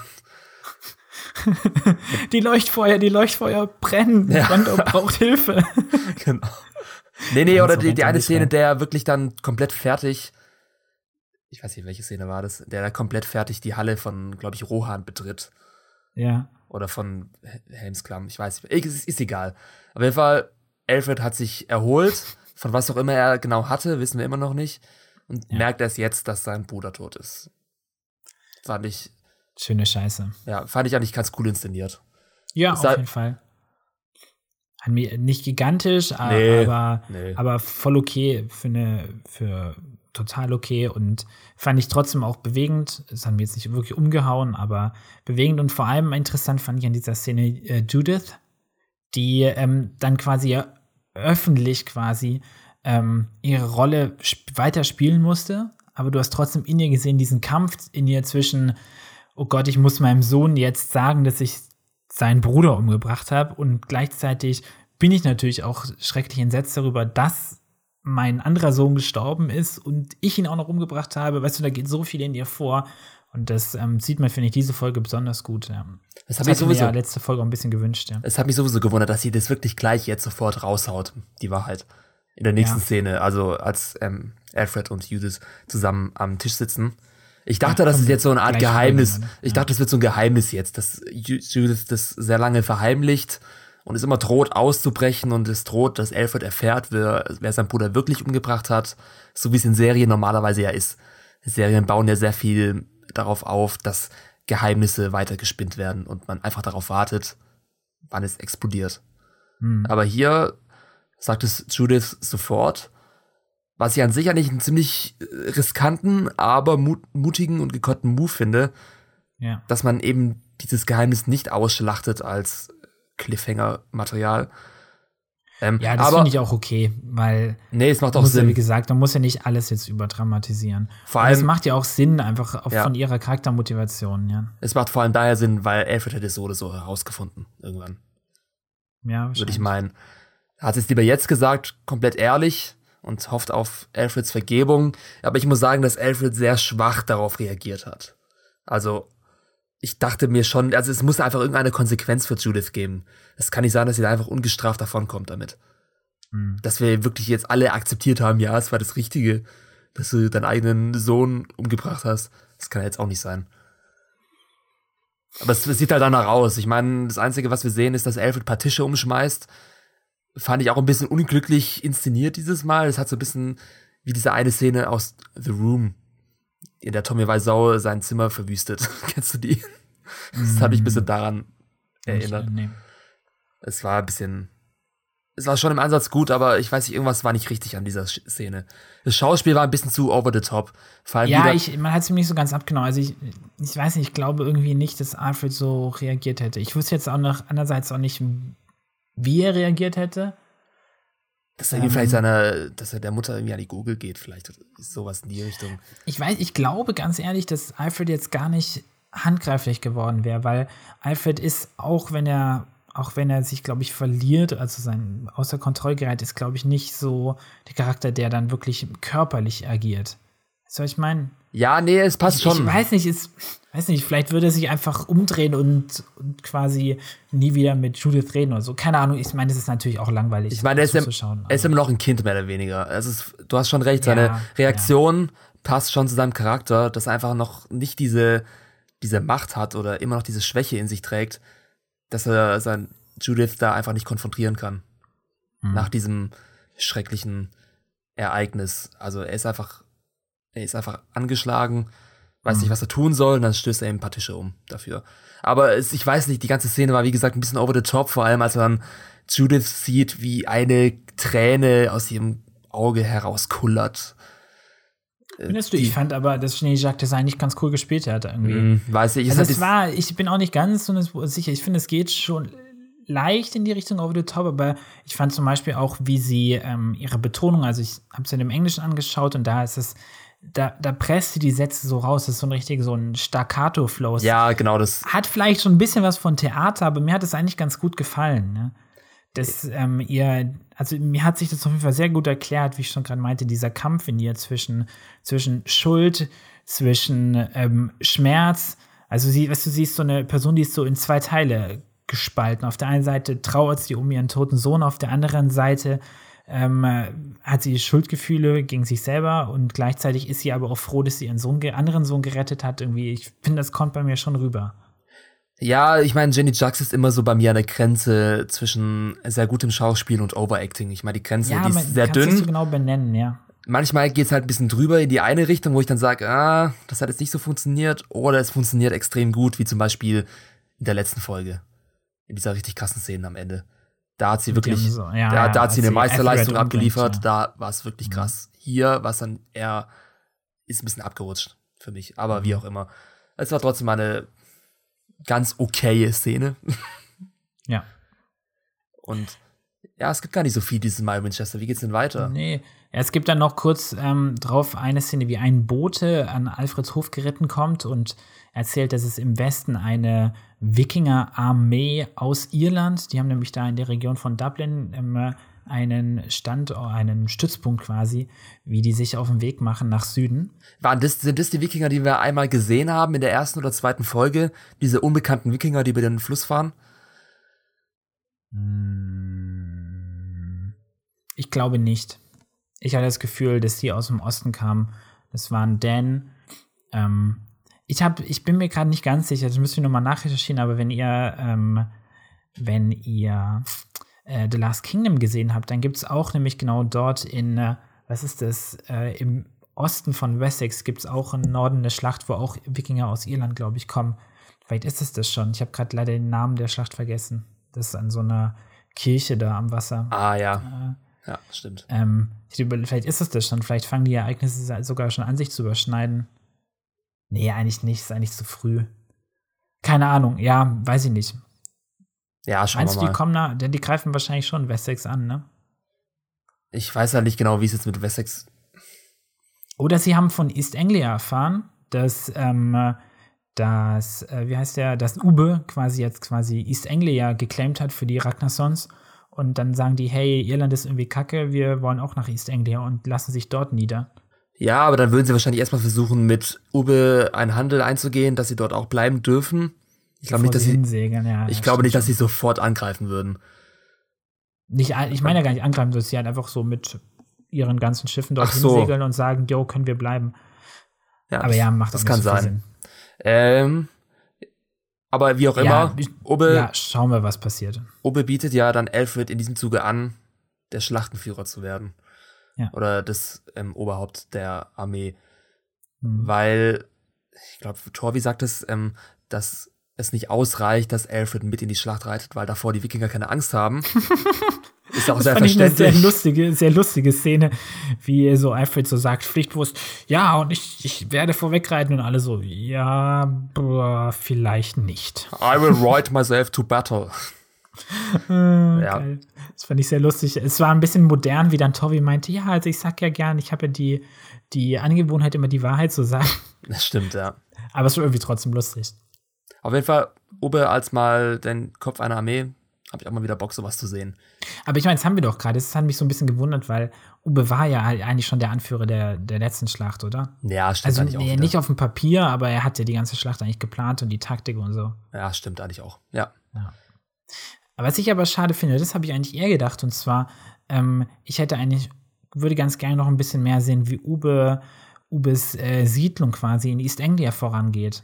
Ich meine, klar, ist vielleicht nicht der allerspannendste Plot, aber ich könnte mir schon vorstellen, dass es da ja auch viel Potenzial für Konflikte gibt, wie, ähm, also da hätte man noch mal so wie diese ganzen auf der Ebene von Shettil und Eivind, auf dieser Charakterebene, weißt du, unterhalb der Ja. Hauptcharaktere nochmal so ein paar Figuren einfügen können und gucken, wie kommen die äh, Westsachsen mit den Wikingern aus oder so. Ja. Vielleicht wird das der neue Island-Plot, weil wenn die jetzt schon damit angefangen Ja, hätten, stimmt. während Island noch gelaufen wäre, Ja, wäre das ein zu viel. Ja, wäre das so zu viel Is ähm, Siedlungs-Plot-Blocking gewesen. Ich meine, Hm. das wäre Ja, es ist viel vielleicht gewesen. nicht das Spannendste. Aber irgendwie finde ich es ganz interessant, weil das, ich finde es immer wahnsinnig spannend, wenn unterschiedliche Kulturen aufeinander kommen und auf einmal miteinander leben müssen. Also zum Beispiel als Beispiel, was einer meiner Lieblingsfilme ist, ist Terrence Malicks Film The New World, wo dann ähm, die, diese europäischen Siedler nach Amerika kommen und auf einmal dann sich so in Kontakt kommt mit den, mit den einheimischen äh, uramerikanischen Ein Ureinwohnern von Amerika. So was finde ich immer spannend. Und hier wäre das ja vielleicht auch ganz interessant, aber naja. Wie auch immer, kann ja noch kommen, wenn nicht, ist vielleicht auch nicht der Weltuntergang. Ja, würde ich auch sagen. In der nächsten Szene, die habe ich nicht ganz verstanden, du wahrscheinlich auch, auch nicht. Nee. In der sehen wir Judith vor einem Spiegel, wie sie sich die Brust abtastet. Aber Anscheinend. es ist, ja, Oder- aber es ist nicht die, es ist über, oberhalb der Brust, so auf, am Herz oder so. so, ich dachte mir, wahrscheinlich sucht Judith ihr Herz, weil sie denkt, sie hat kein Herz, weil sie einen Ja. eigenen Sohn Oder sie tastet sich ab. Es gab doch vor ein paar Jahren diese Kampagne, wenn du ähm, Brustkrebs vor, vorbeugen möchtest, dass du dann deine Brust so abtastest nach so ähm, Knoten. Knoten. Ja, Ja, aber haben die das im Mittelalter schon gemacht? Ich weiß nicht. Na klar, hallo. Nein, keine Ahnung. Ich weiß auch nicht, ja. Ja, vielleicht war es das. Vielleicht hat sie nach ihrem. Aber das ist ein bisschen, das ist ja dann super kitschig. Ja, das war ein bisschen strange. Nee, wahrscheinlich hat sie wirklich auch irgendwie eine Krankheit oder sie wird krank werden. Ich weiß aber nicht, welche ähm, Relevanz es für den Plot hat, wenn jetzt Judith krank werden sollte. Dann ist Alfred auf sich allein gestellt und muss sich vielleicht noch mehr auf Ubes Loyalität verlassen. Hm, Weißt du, ja, das, das würde kann- hinkommen. Das Dass würde Judith hinkommen. dann quasi Ube sagt, hey Ube, du musst auf jeden Fall Alfred weiter unterstützen. Und dann, Ja, stimmt. das Weil- ist so eine Story, die eigentlich in The Last Kingdom immer eine Rolle spielt, ja. Aber gut. Ja. Nee, wenn ich jetzt auch drüber nachdenke, dann macht das echt Sinn. Wenn jetzt in nächster Zeit Judith sterben sollte, dann müsste ja Alfred heranreifen. Hm. Und er müsste eine neue Mentorenrolle von jemand bekommen und es wäre dann Ubbe. ja. Stimmt da nicht. Und was wir auch nicht vergessen dürfen, und zwar ähm, an diesem Mid-Season-Finale dieser fünften Staffel, da hat doch Margrethe, also die ja äh, Ubes Frau war, richtig? Ja, ne? Mhm. Die hatte ja mal so eine, ähm, war das von dem Seher? Der Seher, glaube ich, war das, hat ihr gesagt, dass Ube, ja, genau, der Seher war das, hat gesagt, dass Ube ein, ein König werden wird. Und Ube wird natürlich nicht König von, von Wessex, aber Ube könnte, oder ist ziemlich sicher, wird der König von East Anglia. Mhm. Und damit ist er dann quasi ein König theoretisch auf einem ähnlichen Niveau wie Alfred. Und dann schlagen die zwei Schlachten zusammen. Das wäre doch ganz geil. Ja, stimmt. Also, Also so wie- wie- als starker Arm von Alfred. Ja, inwiefern jetzt das ähm, Judith betrifft, weiß ich noch nicht genau. Schauen wir mal, wie es mit ihr weitergeht. Ja. Aber das war es ja ein auch bisschen schon. komische Oder? Szene eigentlich, auf jeden Fall. Habe Ja. ich nicht so ganz verstanden. Ich auch nicht. Muss ich mal noch ein bisschen recherchieren. Vielleicht finden wir noch was dazu. Ich habe Ja. auch, ich hab auch schon recherchiert. Ich habe gegoogelt Schmerzen oberhalb der Brust, aber ich habe jetzt nichts Krasses gefunden. Äh, geil. Gut, ähm, Fazit, Kay, wie schaut's aus? Ähm, du konntest mich ein bisschen tatsächlich auf die positive Seite ziehen. Ich habe jetzt Jawohl. doch einige Aspekte in dieser Folge gesehen, die wirklich funktioniert haben. Dank dir. Ich würde jetzt nicht sagen, dass es die zweitbeste Folge ist. Ich denke, es ist irgendwo immer noch im oberen Mittelfeld. Was mir sehr gut gefallen hat, wie gesagt, waren vor allem einzelne Szenen, einzelne Shots, wie zum Beispiel gerade dieser, diese Endszene mit Oates Selbstmord, war ein Gänsehautmoment. Ähm, Kietils Charakterwandel bin ich immer noch nicht ganz zufrieden damit, aber er hat als Bösewicht oder als Berserker sozusagen Ja. sehr, sehr, sehr gut funktioniert. Es war wirklich furchteinflößend und die gesamte Atmosphäre auf Island war wirklich apokalyptisch und hoffnungslos und dicht. Das war auf jeden Fall ein Pluspunkt und wir haben endlich diesen Payoff bekommen, den wir uns gewünscht haben von Island. Ansonsten, mh, ich weiß nicht, Winchester hat mich diesmal nicht so überzeugt, aber ich bin einfach voll an Bord mit allem, was Harald angeht. Harald Gunhild und so weiter. Kriegen wir halt ein bisschen Love Story, aber hat für mich in dieser Folge gut funktioniert. Ich würde sagen, ich gebe der Folge wohlwollende 79 Prozent. Hm, okay, krass. Ja, also ich gehe ich gehe ein bisschen höher, also ähm, mh, so 82 würde ich geben, also für mich schon eine starke Folge. ähm, weil ich finde, dass ähm, vor allem dramaturgisch auch für den Rest der Staffel gute Entscheidungen und wichtige Entscheidungen getroffen wurden. Island ist zumindest jetzt zu irgendeiner Art von Klimax gekommen. Ähm, wir haben in Kattegat endlich, endlich, endlich eine Entscheidung von Witzek, die einfach diese Story in Kattegat endlich voranbringen muss. Ja. Gleiche Sache ist eigentlich auch zwischen, ähm, also diese ganze Dreiecksbeziehung zwischen Gunhild, Björn und äh, Harald gefällt mir ganz gut. Und vor allem ist auch dort eine Entscheidung gefallen, nämlich, dass man möglichst schnell nach Kattegat gehen wird, um dort zu kämpfen. Das finde ich gut. Und ähm, ja, und gleichzeitig gibt es sowieso am Horizont so eine neue Bedrohung in, in, ähm, in Wessex. Also ich finde, dass viele einfach so für die ganze Staffel gute Entscheidungen getroffen wurden. Und sonst, wie du auch sagtest, schon stechen, finde ich, auch ein paar Szenen sehr gut heraus. Und es gibt einfach, finde ich, auch wenig jetzt in dieser Folge, wo ich sage, okay, das ging jetzt echt voll nach hinten los. Oder eigentlich, glaube gar nichts. Deswegen bin ich eigentlich ganz happy. Also für mich eine starke Folge. Ja, schön. Das passt doch. Gut. Und ähm, wo ich mich aber jetzt wirklich schwer tue, ist äh, bei meinem oder unserem Lieblings, meinem Lieblingscharakter in dieser Folge. Ähm, also ich war so zwischendurch, dachte ich, ich gib's Judith, aber du hast schon irgendwie auch recht, dass sie schon auch irgendwie, irgendwie auch eine Form von Overacting ist oder nah dran ist. Ähm, hm. Wen gibt's denn also noch? Ich glaube, ich glaube, wer noch gar nicht in unserem Ranking drin ist, und ich glaube, meine Stimme geht, glaube ich, an Björn, weil ähm, das war, genau, das war auch eine gute Sache, dass Björn sich endlich mal ähm, geöffnet hat. Und ich fand einfach, dass Alexander Ludwig das sehr gut gespielt hat, was mich sehr gefreut hat und mich sehr versöhnt hat eigentlich mit diesen schlechten Performances der, der letzten Folgen. Also ich, ja, doch, ich glaube, ich, ich bin mal so frei und gebe mal Björn meine Stimme. Oha, wenn du das deinem früheren Ich erzählt hättest, dass du eines ja. Tages mal Björn deine Best Character of the Week Stimme geben wirst. Krass. Ja. Ähm, ich, ich bin mir nicht. Aber es ist auch ein bisschen, bisschen Wohlwollen dabei. Ja, ich meine, für mich hat diese Folge nicht wirklich jemand komplett herausgestochen, deswegen will ich jetzt auch meine Stimme ja. an so einen kleineren Charakter geben, der es dennoch verdient hat. Und ich muss sagen, am meisten überzeugt hat mich wirklich, glaube ich, Oth in dieser einen Szene. Ähm, als, ja, sie mit, als sie mit Floki spricht. Ja. Und dann ihr anschließendes Selbstmord. Das hat mich irgendwie voll gehuckt. Und ich glaube, ich würde einfach ihr die Stimme geben. Krass. Dann ist sie halt auch im Ranking drin mit einer Stimme und wird wahrscheinlich auch dabei bleiben. Falls sie diesen Sturz überlebt hat, könnte ja sein. Wird es vielleicht möglich sein, ihr noch mal eine Stimme zu geben. Du gibst immer den Toten. Letzte Woche hast du Ethered gegeben, ne? Ja, aber den habe ich einfach mehr Mitleid, wahrscheinlich. ähm, ja, gut. Ja, ich hätte auch, ich meine, ich hätte auch sich eigentlich in der, in der Spitze eigentlich nichts groß geändert. Alfred steht immer noch oben, dann kommt Floki, Rolo, Harald. Ja, und dann, ja, die ganzen Leute mit einer Stimme. Judith, Ethered, äh, Oth und Björn. Ja, und jetzt kommen wir zu den schlimmen News. Nämlich, dass Vikings abgesetzt wird. Nach Staffel 6. Aber ich meine, die News ist an sich auch nicht so schlimm, weil wenn man bedenkt, dass Staffel 6 nochmal 20 Folgen beinhalten wird. Genau, ja. Dann kann da schon noch einiges erzählt werden. Also sind praktisch noch zwei Staffeln, die wir bekommen. Ja, und, ähm, und äh, genau, also es gibt noch, glaube ich, kein offizielles Datum quasi für die Veröffentlichung der sechsten Staffel, aber wir wissen auf jeden Fall, dass es in etwa in derselben Zeit passieren wird wie dieses Jahr oder dieses und das vorige Jahr. Also Ende 2019 sollen die ersten Folgen irgendwie ausgestrahlt werden.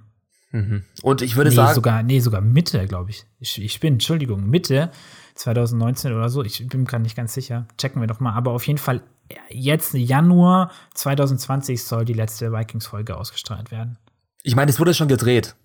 Also nicht genau. alles, aber sie haben auf jeden Fall schon angefangen mit der ähm, Staffel 6 äh, Szenen abzudrehen. Von daher kann man schon damit rechnen, dass es nicht ein Jahr dauern wird, bis wir die neuen nee, Folgen nee, nee. bekommen. Ich, ich, glaube, ich glaube, Mitte des Jahres kommt es raus. Ähm, müssen wir nochmal checken. Aber viel wichtiger die Frage oder der Fakt, der dann ja ähm, quasi erzählt wurde, kam lustigerweise letzten Freitag raus und war echt so eine Stunde, nachdem wir unseren Podcast aufgenommen hatten. Deswegen konnten wir das nicht mehr reinpacken in unseren Podcast. Also wir nehmen das Stimmt, ja. immer ein bisschen früher auf, als wir es ausstrahlen, den Podcast. Und ähm, ich fasse es mal kurz zusammen, weil das doch recht interessant ist für uns äh, Vikings-Fans. Und zwar ähm, ist es wohl so klar, also dieser History ist ja quasi der amerikanische oder ich glaube sogar kanadische, glaube ich, ne? Kanadische Fernsehsender, der Vikings eben als sein großes Serienflaggschiff hat. Also das ist wirklich eine der einzigen großen ähm, Serien und Vikings hat auch konstant immer gute Einschaltquoten abgeliefert. Und ähm, ja, das möchte man natürlich irgendwie auch weiter fortsetzen und deswegen ist es so, dass Michael Hurst, also der Produzent und Autor von Vikings, eben ein, ich glaube, es gibt noch keinen offiziellen Vertrag, das weiß ich nicht, aber auf jeden Fall ähm, heißt es, dass ähm, History und Michael Hurst eine neue Serie planen. Es gibt noch nicht, es steht noch nicht viel fest, aber geplant ist es zumindest. Ähm, und die soll eben auch in diesem Vikings-Universum stattfinden. Hm. Also an sich finde ich es erstmal gut, dass Vikings nach Staffel 6 zu Ende ist. Ich mag es nicht, wenn mhm. Serien zu lange laufen. Sie müssen einfach. Ich glaube, ja, das. Ich glaube, jetzt kann man noch mal gut was rausholen. Ja. Und dann ist, glaube ich, gut, ja. Dass du wirklich so das Potenzial noch voll ausschöpfst, nicht irgendwie Sachen streckst und so weiter, sondern wirklich, boom, wir verlassen die Serie mit einem gewaltigen Finale. Ragnarök. Und dann, ja, und dann schauen wir, was man da noch so erzählen kann. Ist halt die Frage, wie könnte so ein, wie könnte so ein Spin-off aussehen? Ich weiß nicht, wie, mhm. wie nennt man das überhaupt? Vikings, Doppelpunkt und dann irgendein Untertitel. Also, es, also wir müssen einmal feststellen, es noch wirklich, es gibt wirklich noch überhaupt gar keine wirklichen ähm, Infos dazu. Also es gibt wirklich, letzte Woche hat Deadline, also das ist ein amerikanisches Magazin, einfach nur veröffentlicht, dass es Pläne gibt, dieses Vikings-Universum irgendwie weiter fortzusetzen in der Serie. Also wir, alles, was wir jetzt hier besprechen, ist wirklich rein, ja, rein theoretisch, ja. Nur kurz eingeworfen. Und ist auch nicht klar, ob es ein Spin-off werden soll, ein Reboot oder ein Prequel oder sonst was. Aber ähm, weil ich Kevin reden wir einfach mal drüber, was es für Möglichkeiten gibt. Also ich habe mir, glaube ich, fünf aufgeschrieben. Ähm, ja. Ja, also eine Möglichkeit, die bestimmt auch drunter dabei ist, ist, dass man ja, reden wir mal über das Prequel, oder? Genau. Kurz. Äh, also eine Geschichte vor Vikings. Fände ich nicht interessant. Weil ich auch nicht. Vikings ja wirklich dann anfängt, wenn es wirklich interessant wird. Nämlich an, ab dem Zeitpunkt, ab dem die Wikinger England entdeckt haben. Und was willst du da groß davor erzählen? Also ich meine, man könnte über quasi ähm, über Ragnars Werdegang ein bisschen erzählen. Ja, dann bräuchtest du wieder Travis Fimmel und er ist ja nicht dabei.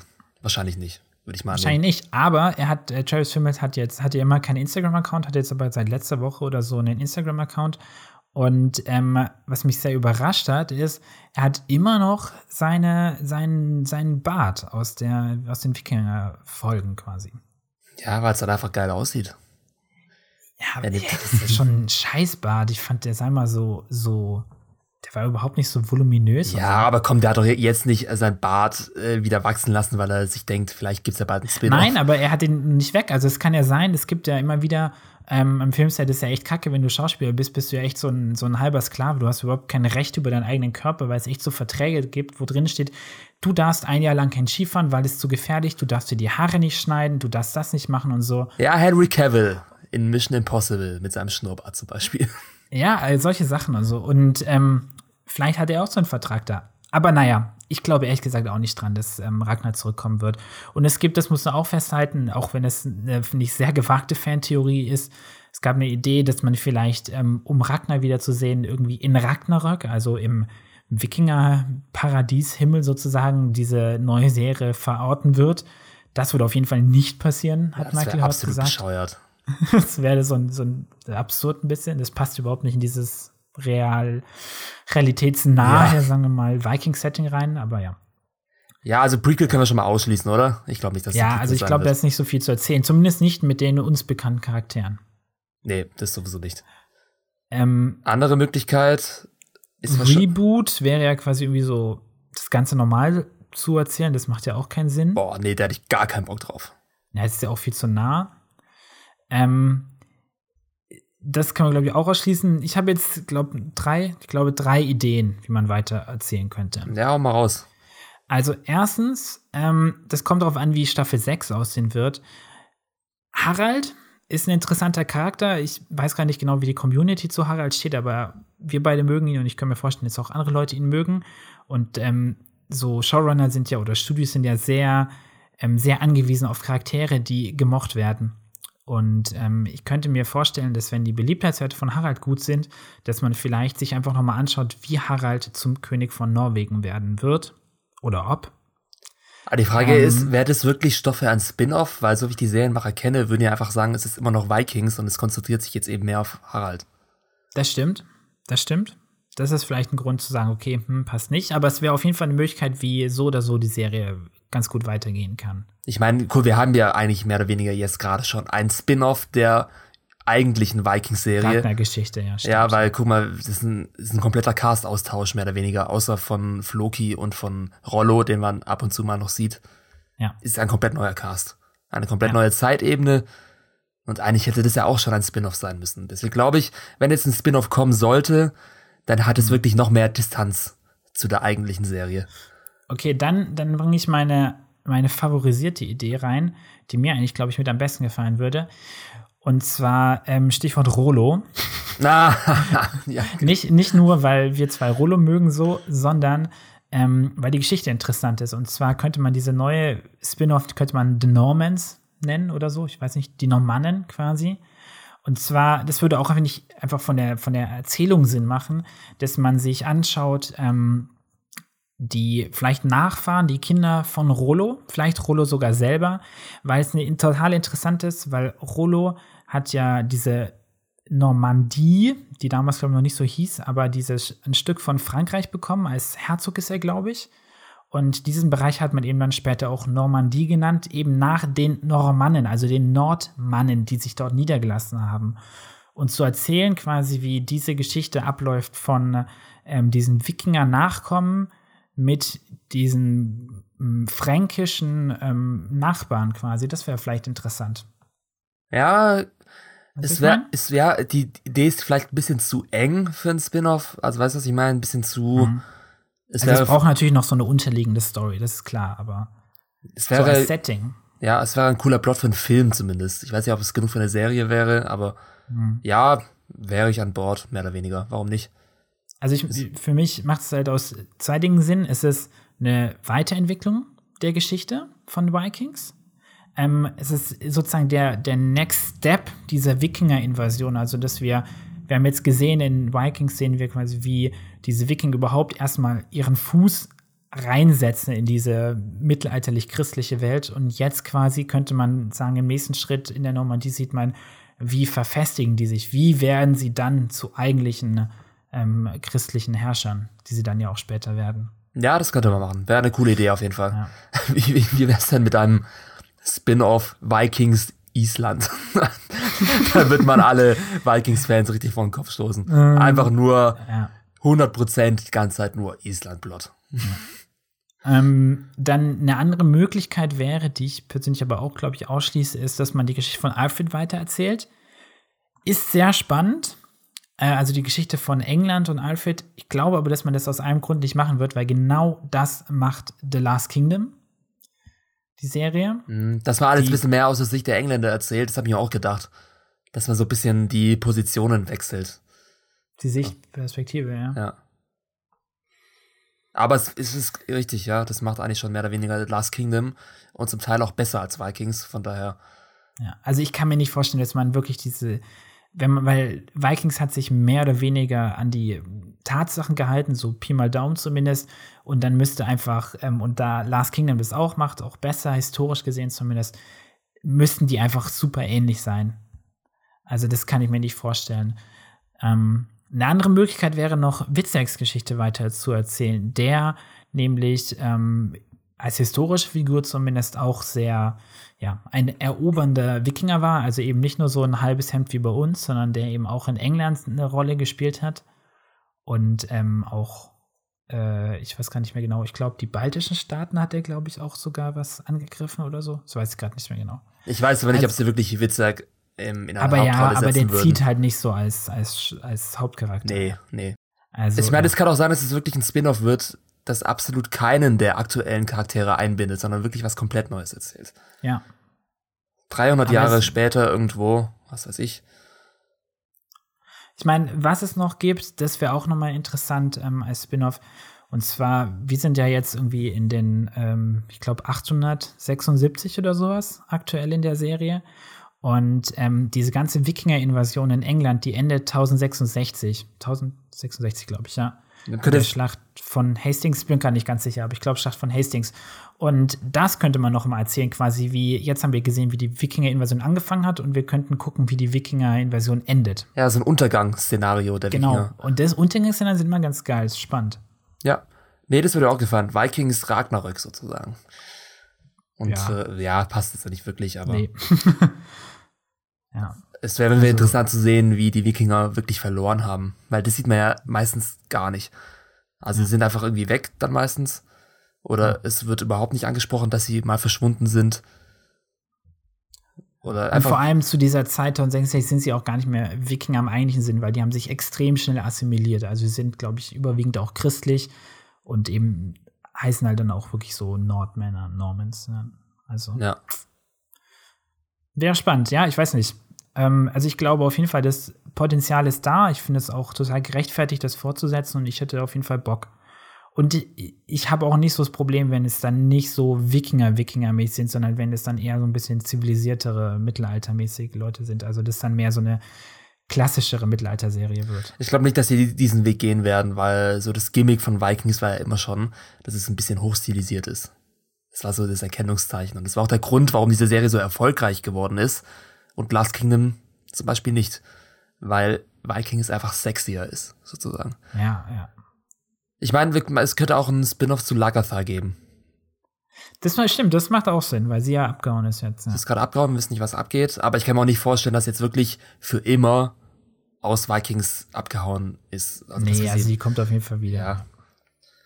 Aber schauen wir mal, ja, ich wäre theoretisch auch an Bord. Hoffen wir einfach aufs Beste. Wäre doch schön, wenn irgendwie dieses Universum weiterleben würde.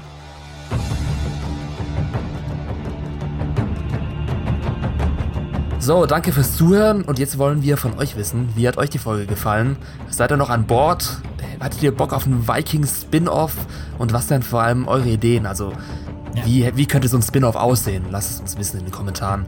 Ähm, falls ihr es noch nicht getan habt, abonniert uns bitte auf YouTube oder auf Soundcloud oder auf iTunes oder besucht uns direkt auf unserem Online-Magazin 4001reviews.de, wo wir auch ja immer Episodenkritiken schreiben, falls ihr noch mal auf den Punkt wissen wollt, wie uns die Folge gefallen hat und wie nicht. Wenn ihr uns was spenden wollt für die Arbeit, die wir hier unentgeltlich wirklich machen, dann könnt ihr das tun auf paypal.me slash 4001 Reviews. Haben wir auch nochmal in der Beschreibung von dem Podcast verlinkt. Da könnt ihr gerne 1 Euro, 2 Euro oder auch mehr hinspenden, dann freuen wir uns. Ansonsten, Kay, danke, dass du dabei warst. Danke für diesen ja, klärenden Podcast. Das war, glaube ich, diese Woche besonders notwendig und ich freue mich auf nächste Woche. Yes, und ich hoffe, ihr seid auch wieder dabei. Bis dann, ciao. Tschüss.